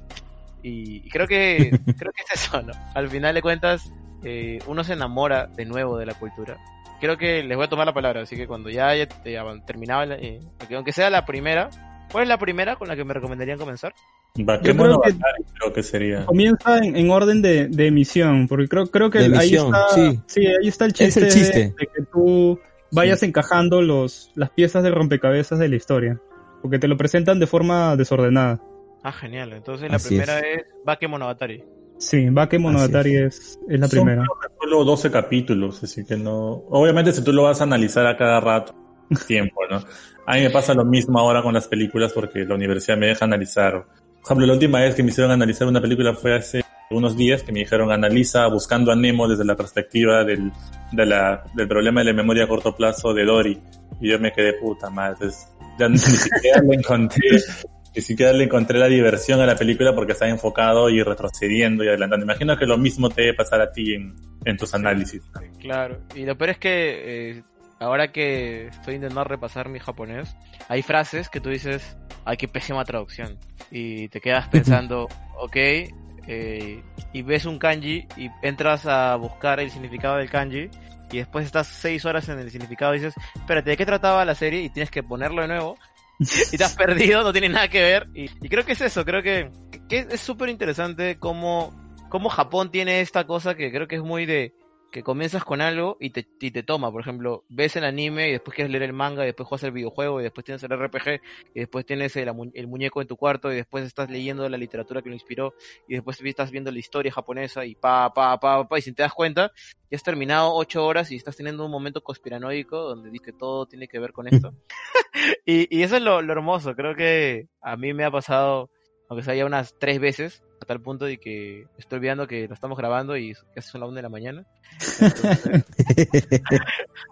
Sí, ¿no? pero nada, De- sin saberlo. Entonces, ese tipo de cosas creo que, que da, da, da mucho gusto, da mucho gusto para, para poder comentarlo siempre. Así que cuando lo tenga, quizás eh, tenemos otra participación y, y hago en esa sección que vamos a ver en un momento, quizás algún tipo de análisis de Monogatari.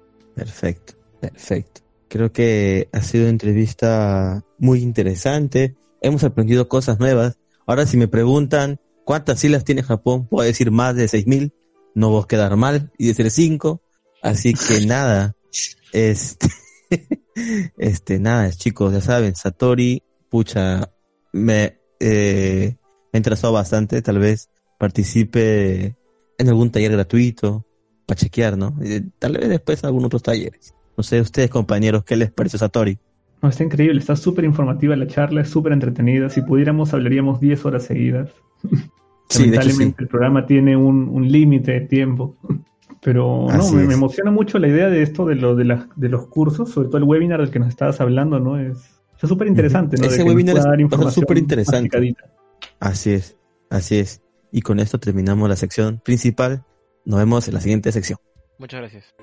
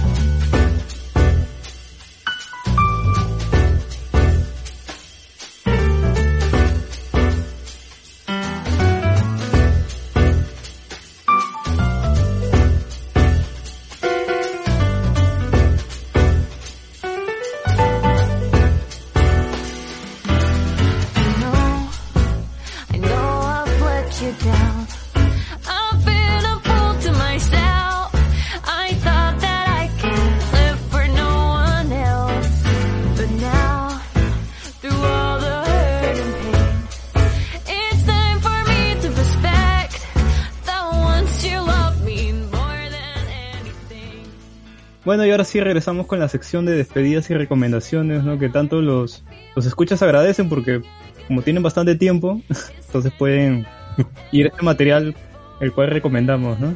Este, creo que puede comenzar el chino Yoichi, creo. Hoy día ha estado medio, medio callado, ¿no? Medio inactivo. A ver, Sí, chino. Sí. apagado, Yoichi. Ya Sí. les expliqué por qué en el interno, ¿no? He tenido, estado, triste. Ah, ok, ok. Ok, ok, sí, sí, sí. he tenido Continúa, chino, con tu recomendación. Pero bueno, este, bueno, ya que estamos con el tema de Japón, cultura japonesa, pues no les quiero recomendar esta serie de Amazon Prime. Bueno, igual la pueden ver en su sitio web pirata favorito, ¿no? Que es Ja- James May, Our Man in Japan. Que si no saben quién es James May, es este pata que es presentador de TV, ¿no? Que salía en esta serie Top Gear británica. Y Sí. pues este el- esta serie tipo documental pues es, es un aterriza porque lo meten en serio en la cultura japonesa, ¿no? Y él se, se introduce, ¿no? Y visita varios sitios. Por ejemplo, en el primer sitio él visita la isla de Hokkaido, ¿no? Y te explica un poco de cómo es la cultura, este, cómo te muestran los paisajes, ¿no? Y hace cosas tan simples como ir andando de- en trineo, ¿no? y hace varias cositas, ¿no? Es una serie muy interesante, a mí me ha gustado mucho, he visto, hasta ahora voy dos capítulos y es súper recomendada. Y nada más. Este, Gino, ¿qué vas a recomendar en este programa? Para este programa, mi recomendación es que vean Baki. Si aún no han visto las anteriores partes, porque ahorita se acaba de estrenar en, en Netflix la tercera parte de Baki, pueden ver las otras dos, están todas en Netflix y en latino. Esta última no está en latino, pues como saben, toda la coyuntura del COVID, los artistas de doblaje no están trabajando. Y también voy a recomendar eh, otra serie que se llama Fuerza Espacial, una serie cómica que tal vez inicia no tan bien, pero se va desarrollando bien y es una serie interesante de comedia que ver, ¿no? Son de los mismos creadores de The Office hasta donde sé. Así que a seguir viéndola. Esas son mis recomendaciones. ¿De, de, de Y- qué va este en Bucky, este en Gino? ¿Puedes explicar un poquito? ¿De qué va Baki? Claro, claro, claro. Eh, en Japón existe un luchador que se dice que es el hombre más fuerte del mundo, que es el ogro, Yujiro Hama, el cual pone de rodillas a potencias mundiales como Estados Unidos, por decir este George Bush, Barack Obama y Donald Trump le hacen los mandados. Eh, entonces este tipo tuvo un hijo, sí, que se llama este Baki, Hanma Baki, el cual desde muy pequeño es entrenado en las artes marciales, porque, ¿cómo decirlo? Su madre quería enfrentarlo a su padre, que superó a su padre y todo, y todo ese tipo de cosas. Sucedieron cosas muy fuertes que no se ver en el anime, porque es un anime, este anime ya tiene otras precuelas antiguitas. Eh, la cosa es que Baki ya logró ganar un, ¿cómo decir?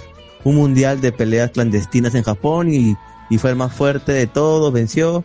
Y bueno, la primera parte de Baki trata sobre cinco super, super reclusos, por así decirlo, que se enteran que Baki ha ganado, o sea, que Baki tiene como el título de más fuerte, ¿no? En peleas callejeras.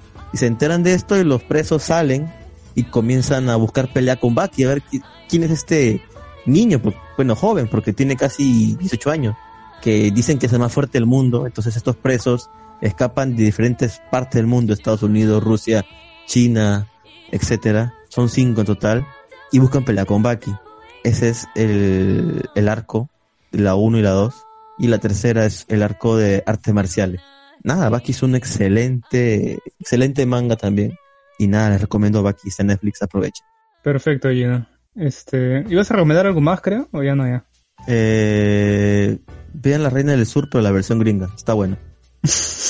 What the fuck? Qué, Sí, qué weón. random esa recomendación, ¿eh? Me parece demasiado raro. De Bucky a la Es reina del sur. ¿sí, no? Weón, La Reina del Sur, la versión gringa, o sea, está bacán, weón. Tú sabes que me gustan las series de narcos. Así que, así que no hay No. problema, weón. Ya, bueno. Este, Luisa, ¿qué, qué vas a recomendar en este programa? Bueno, hablando de narcos, pero sin mujeres mucho, tengo esta serie de Amazon Prime que se llama Mac Mafia, que es una serie que se está inspirada en el, en el libro de Misha Glenis. Es un drama que te abre las puertas al complejo mundo del crimen organizado, está centrado en las fam- familias rusas que fueron exiliadas en, en Londres y no voy a contar más porque si no le pierde el chiste al- a esta gran serie. De ahí me queda recomendar una banda que se llama The Shins, que tiene buena colaboración con varias películas que me gustan, es rock alternativo. Últimamente estoy recomendando ya, esta es la segunda banda que recomiendo, pero creo que vale la pena, a pesar, después de escuchar un buen podcast, ¿por qué no seguir con una buena música también? Eso sería todo, cuídense, no salgan de casa, mucho menos para tirar como ciertos conocidos. Y nada, eso es todo, varón. Bueno, nuestro invitado, Oscar, ¿no? ¿Qué, qué nos traes de recomendación Ah, para bueno, este yo programa? quizás, quizás yo sea el aburrido porque voy a recomendar libros, eh, pero bueno, eh, les recomendaría por un lado, eh, hay muy pocos libros que se dedican a, a la investigación del anime en español, la mayoría está en inglés, así que les recomiendo uno que salió en 2017, eh, un poco reciente, de Manuel Hernández, que es un español que a través de, la, de su Universidad de Zaragoza hizo una investigación de manga, anime y videojuegos a través de la narrativa de la cross media, algo súper interesante que si les interesa cómo funciona este tema de la diplomacia del sushi o el cool Japan, que es esta gran corriente eh, japonesa para poder expandir sus productos culturales, podría ser una opción para que lo conozcan. Y por otro lado, si quieren aprender cursos, además de lo de Satori, eh, grandes exponentes internacionales, podrían entrar a los Facebook de Fundación Japón, tanto la mexicana como la española, eh, y tienen un montón de cursos que ahorita están eh, también difundiendo de manera gratuita. Obviamente son un poquito especializados y, y obviamente hay temas que quizás no les interesen, pero pueden encontrar algo de su interés. Honestamente yo me he matriculado a todos. Honesta, eso es un poquito extraño, pero los estoy disfrutando como, como un niño esta cuarentena porque es un placer tener eh, virtualmente a tantos buenos investigadores de cultura japonesa que nos puedan hablar de, desde samuráis hasta cómo se configura no sé, la política japonesa. Mucha gente dice, pero es que Japón funciona de tal manera, Japón tiene un sistema político súper complejo. eh, y es súper interesante conocerlo, por lo menos a, a los que le da un poco de curiosidad. Entonces, esas serían mis dos recomendaciones. Eh, Oscar, yo tengo una consulta, mira. A mí me interesa mucho el tema y como no quiero escribirte a las 3 de la mañana, prefiero decírtela acá. Eh, que son las casi una. no hay mucha diferencia, pero supongo que puede, puede afectar en algo. A mí me interesa mucho el tema de los yakuza, porque siempre lo veo en animes o siempre lo he visto de una forma muy extraña, porque es como la mafia, pero súper organizados, ¿no? Incluso tienen su, su propio festival, ¿no? Salen a las calles, ¿no? Y quisiera saber más a fondo cómo funciona, ¿no? ¿Tú sabes si hay algún libro o alguna tesis o algo que tenga más información sobre esto? Hay una, déjame buscar una, una había una, una tesis de un inglés que hablaba un poco del nacimiento de la mafia desde la... Lo que pasa es que eh, las sociedades que controlan el poder tras el poder siempre habían en Japón, desde periodos muy antiguos. Al punto de que la, eh, realmente el emperador durante casi toda la historia siempre ha sido una figura principalmente simbólica y nunca de poder real. Durante el periodo antiguo los que controlaban eran los Fujiwara y después los, los diferentes eh, clanes samuráis y después cuando llegó la modernidad pues llegó la idea de la mafia. Entonces, por ejemplo, mucha gente habla de que los Tokugawa, por ejemplo, el propio Baki, si mal no me equivoco, los Tokugawa y un personaje que aparece ahí eh, como también como importante, igual que en Ganashura, también aparece los Tokugawa como estos, esta familia que aún sigue siendo parte y que son los que supuestamente originaron los, lo- la mafia japonesa. Entonces, e- es, muy interesante, parece ser como si hubiera un, una adaptación, como si todo este submundo de control under que tenían los japoneses solo haya mutado de nombre y se haya vuelto, por ejemplo, algo más simbólicamente importante a partir de los años. Y eso es porque, por ejemplo, los Yakuza, como ahorita se le, se le conoce, no son tanto una mafia, sino son parte también de la vida diaria de los japoneses. Protegen eh, y cuidan muchas de las eh, negocios locales, tienen una, un trato muy fuerte con, lo- con los policías y los políticos, no hay como persigis, persi- la gente no persigue a los Yakuza. O sea, realmente están, realmente los que son las cabezas están en las empresas más grandes, controlan mucho el poder, Sí. entonces hay, hay una, una cosa que es que no se vuelven una, una cosa de mafia y crimen organizado, sino se vuelven como parte de la cultura. Entonces, eh, había este norteamericano que lo compara mucho con eh, las sociedades tras el poder, como el nepotismo ilustrado, como que no es que estén siendo la parte mala de Japón, sino que son, como diría eh, la Gille, que este filósofo, que decía, es el suplemento obsceno. Es lo que hace y permite que la sociedad japonesa funcione, como nosotros la conocemos. Eh, y es algo que, que, que, que es bien interesante, porque ponte a pensar que si no fuera por los yakuza, no funcionaría la sociedad japonesa. Entonces, interesante, ¿eh? En ese sentido, déjame buscar si quieres el artículo para investigarlo, porque sí he visto, pero es más anglo, más anglo, no hay tanto en español, eh, por lo menos que yo he visto, no hay un especialista de mafia japonesa. Está en Eh, español y- o inglés, normal. ¿no? Mientras no esté en, no sé, en un idioma extraño.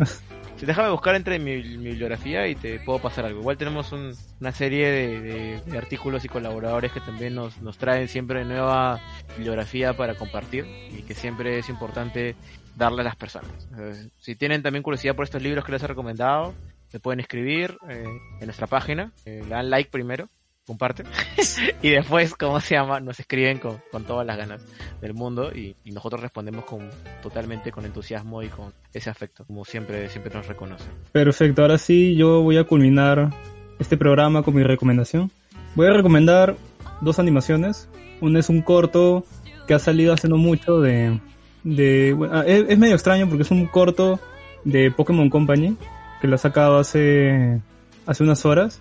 Y es bien curioso porque agarra como que esta, estas series animadas antiguas como lo pueden ser Looney Tunes, ¿no? Los Looney Tunes o mm, más o menos eh, dibujos antiguos como Tom y Jerry, ¿no? Y han hecho una especie de parodia, pero usando a los Pokémon, ¿no? Y han, han adaptado mm, uno de esos sketches de estos dibujos antiguos con la animación de esa época, ¿no? De los años este, 60, ¿no? Creo que son. Con- También recuerda a, esa, a la película de quién mató a Roger Rabbit, algo así creo que era. Sí, algo así. eh, Y Sí, tiene a sí, Scrag- sí, Sí, el corto se llama Scraggy y, y Mimikyu, que son estos dos Pokémon. Y está bien baja el corto y me gusta cuando este Pokémon sale de ese de esa área de confort que normalmente tiene y experimenta con otras cosas así bien extrañas, ¿no? Creo que tuvieron una colaboración con Inio Asano, ¿no? El que el autor de Oyasumi Pum Pum, ¿no? Solanin, ¿no? Y él tuvo una colaboración ahí que sacó unos artes de Pokémon antes de que saliera este creo que fue Sol y Luna o, o Espada y Escudo, no recuerdo cuál de los dos. Y también tuvieron una colaboración con Junji Ito, que es este mangaka súper famoso, ¿no? De, de, de lo que es el manga de terror, conocido por Uzumaki, Tomi, ¿no?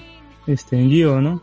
Y me gusta bastante cuando sale esta área y te saca cosas así que no te esperas, que son bien diferentes y al final son bien chéveres, ¿no? Eh, y luego ya voy a recomendar una serie animada francesa que ya había recomendado hace bastante tiempo, como hace un par de años atrás, pero ese fue en el formato antiguo, de que la gente que nos escucha ahorita de repente no, no, no sabe de esta recomendación. Pero hay una serie animada que se llama Wakfu, que es producido por un estudio de animación francesa que se llama Ankama, que eh, está basado en un videojuego RPG. que lo pueden jugar en Steam, aunque no lo recomiendo porque actualmente el juego está abandonado, los servidores están muertos. Y es bien curioso porque es como que tiene una estética medio anime, pero también tiene lo suyo por parte de, de lo francés, ¿no? Y está totalmente animado con, con este, con Adobe Flash. y de verdad es, tú ves la serie y se ve increíble a tal punto que no puedes creer que esté animado con Flash porque se ve espectacular, ¿no? No sé cómo lo habrán hecho, parece magia negra, pero se ve muy muy bien. Tiene tres temporadas, una película y cuatro ovas, que creo que es lo que eh, encierra todo lo que es este universo animado de, de Wakfu, ¿no? Y de verdad lo recomiendo mucho. Lo pueden encontrar en Netflix, aunque les parezca extraño, sí, esta serie animada francesa este, de un RPG eh, del año 2008 está en Netflix, no sé por qué, pero, pero lo pueden ver, ¿no? En Netflix, está en Netflix Perú. Y creo que lo único que faltan son las cuatro ovas que son antes de la tercera temporada. Hay como que un intermedio, faltan esas ovas que no, no se han llegado a subir a Netflix Perú, no sé por qué. Pero todo lo demás está, ¿no? Así que no tiene pierde. Creo que es una de las mejores adaptaciones de, de un universo eh, fantástico, moderno que se ha hecho en animación, ¿no? En verdad sí lo recomiendo mucho. Más si les gusta ese tipo de Daños and Dragons o, mm, o Pathfinder, ¿no? Ese tipo de juegos de rol, ¿no? Y bueno, eso es todo, pues. Así que ahora sí concluimos este programa, chicos. Digan chao. Chao. Chao. Chao. ¿Por qué no es tan raro? ah? ¿Por qué no podemos decir despídense nada más? güey?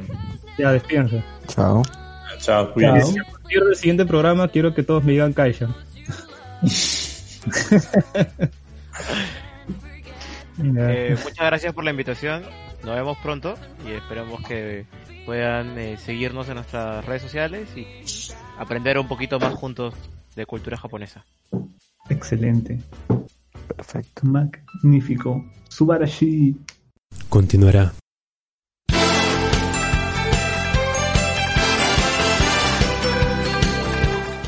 En el próximo capítulo de Akiba Nights. Y ahora regresamos con la sección de noticias, eh, que parece que es la sección favorita de los escuchas, ¿no?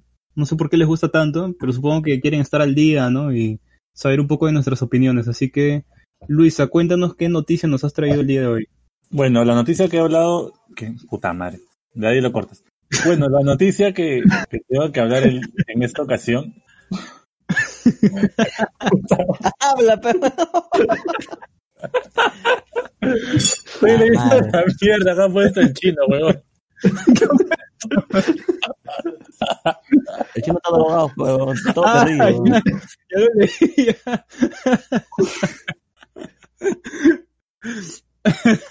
Puta madre, weón. Todo de nuevo, ya. De nuevo.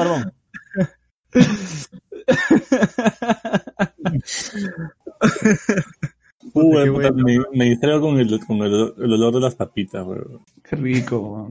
¿De la, ¿De la papita o las papitas? no? Papitas, weón. Ay, la A mierda. ver, uno, dos, tres.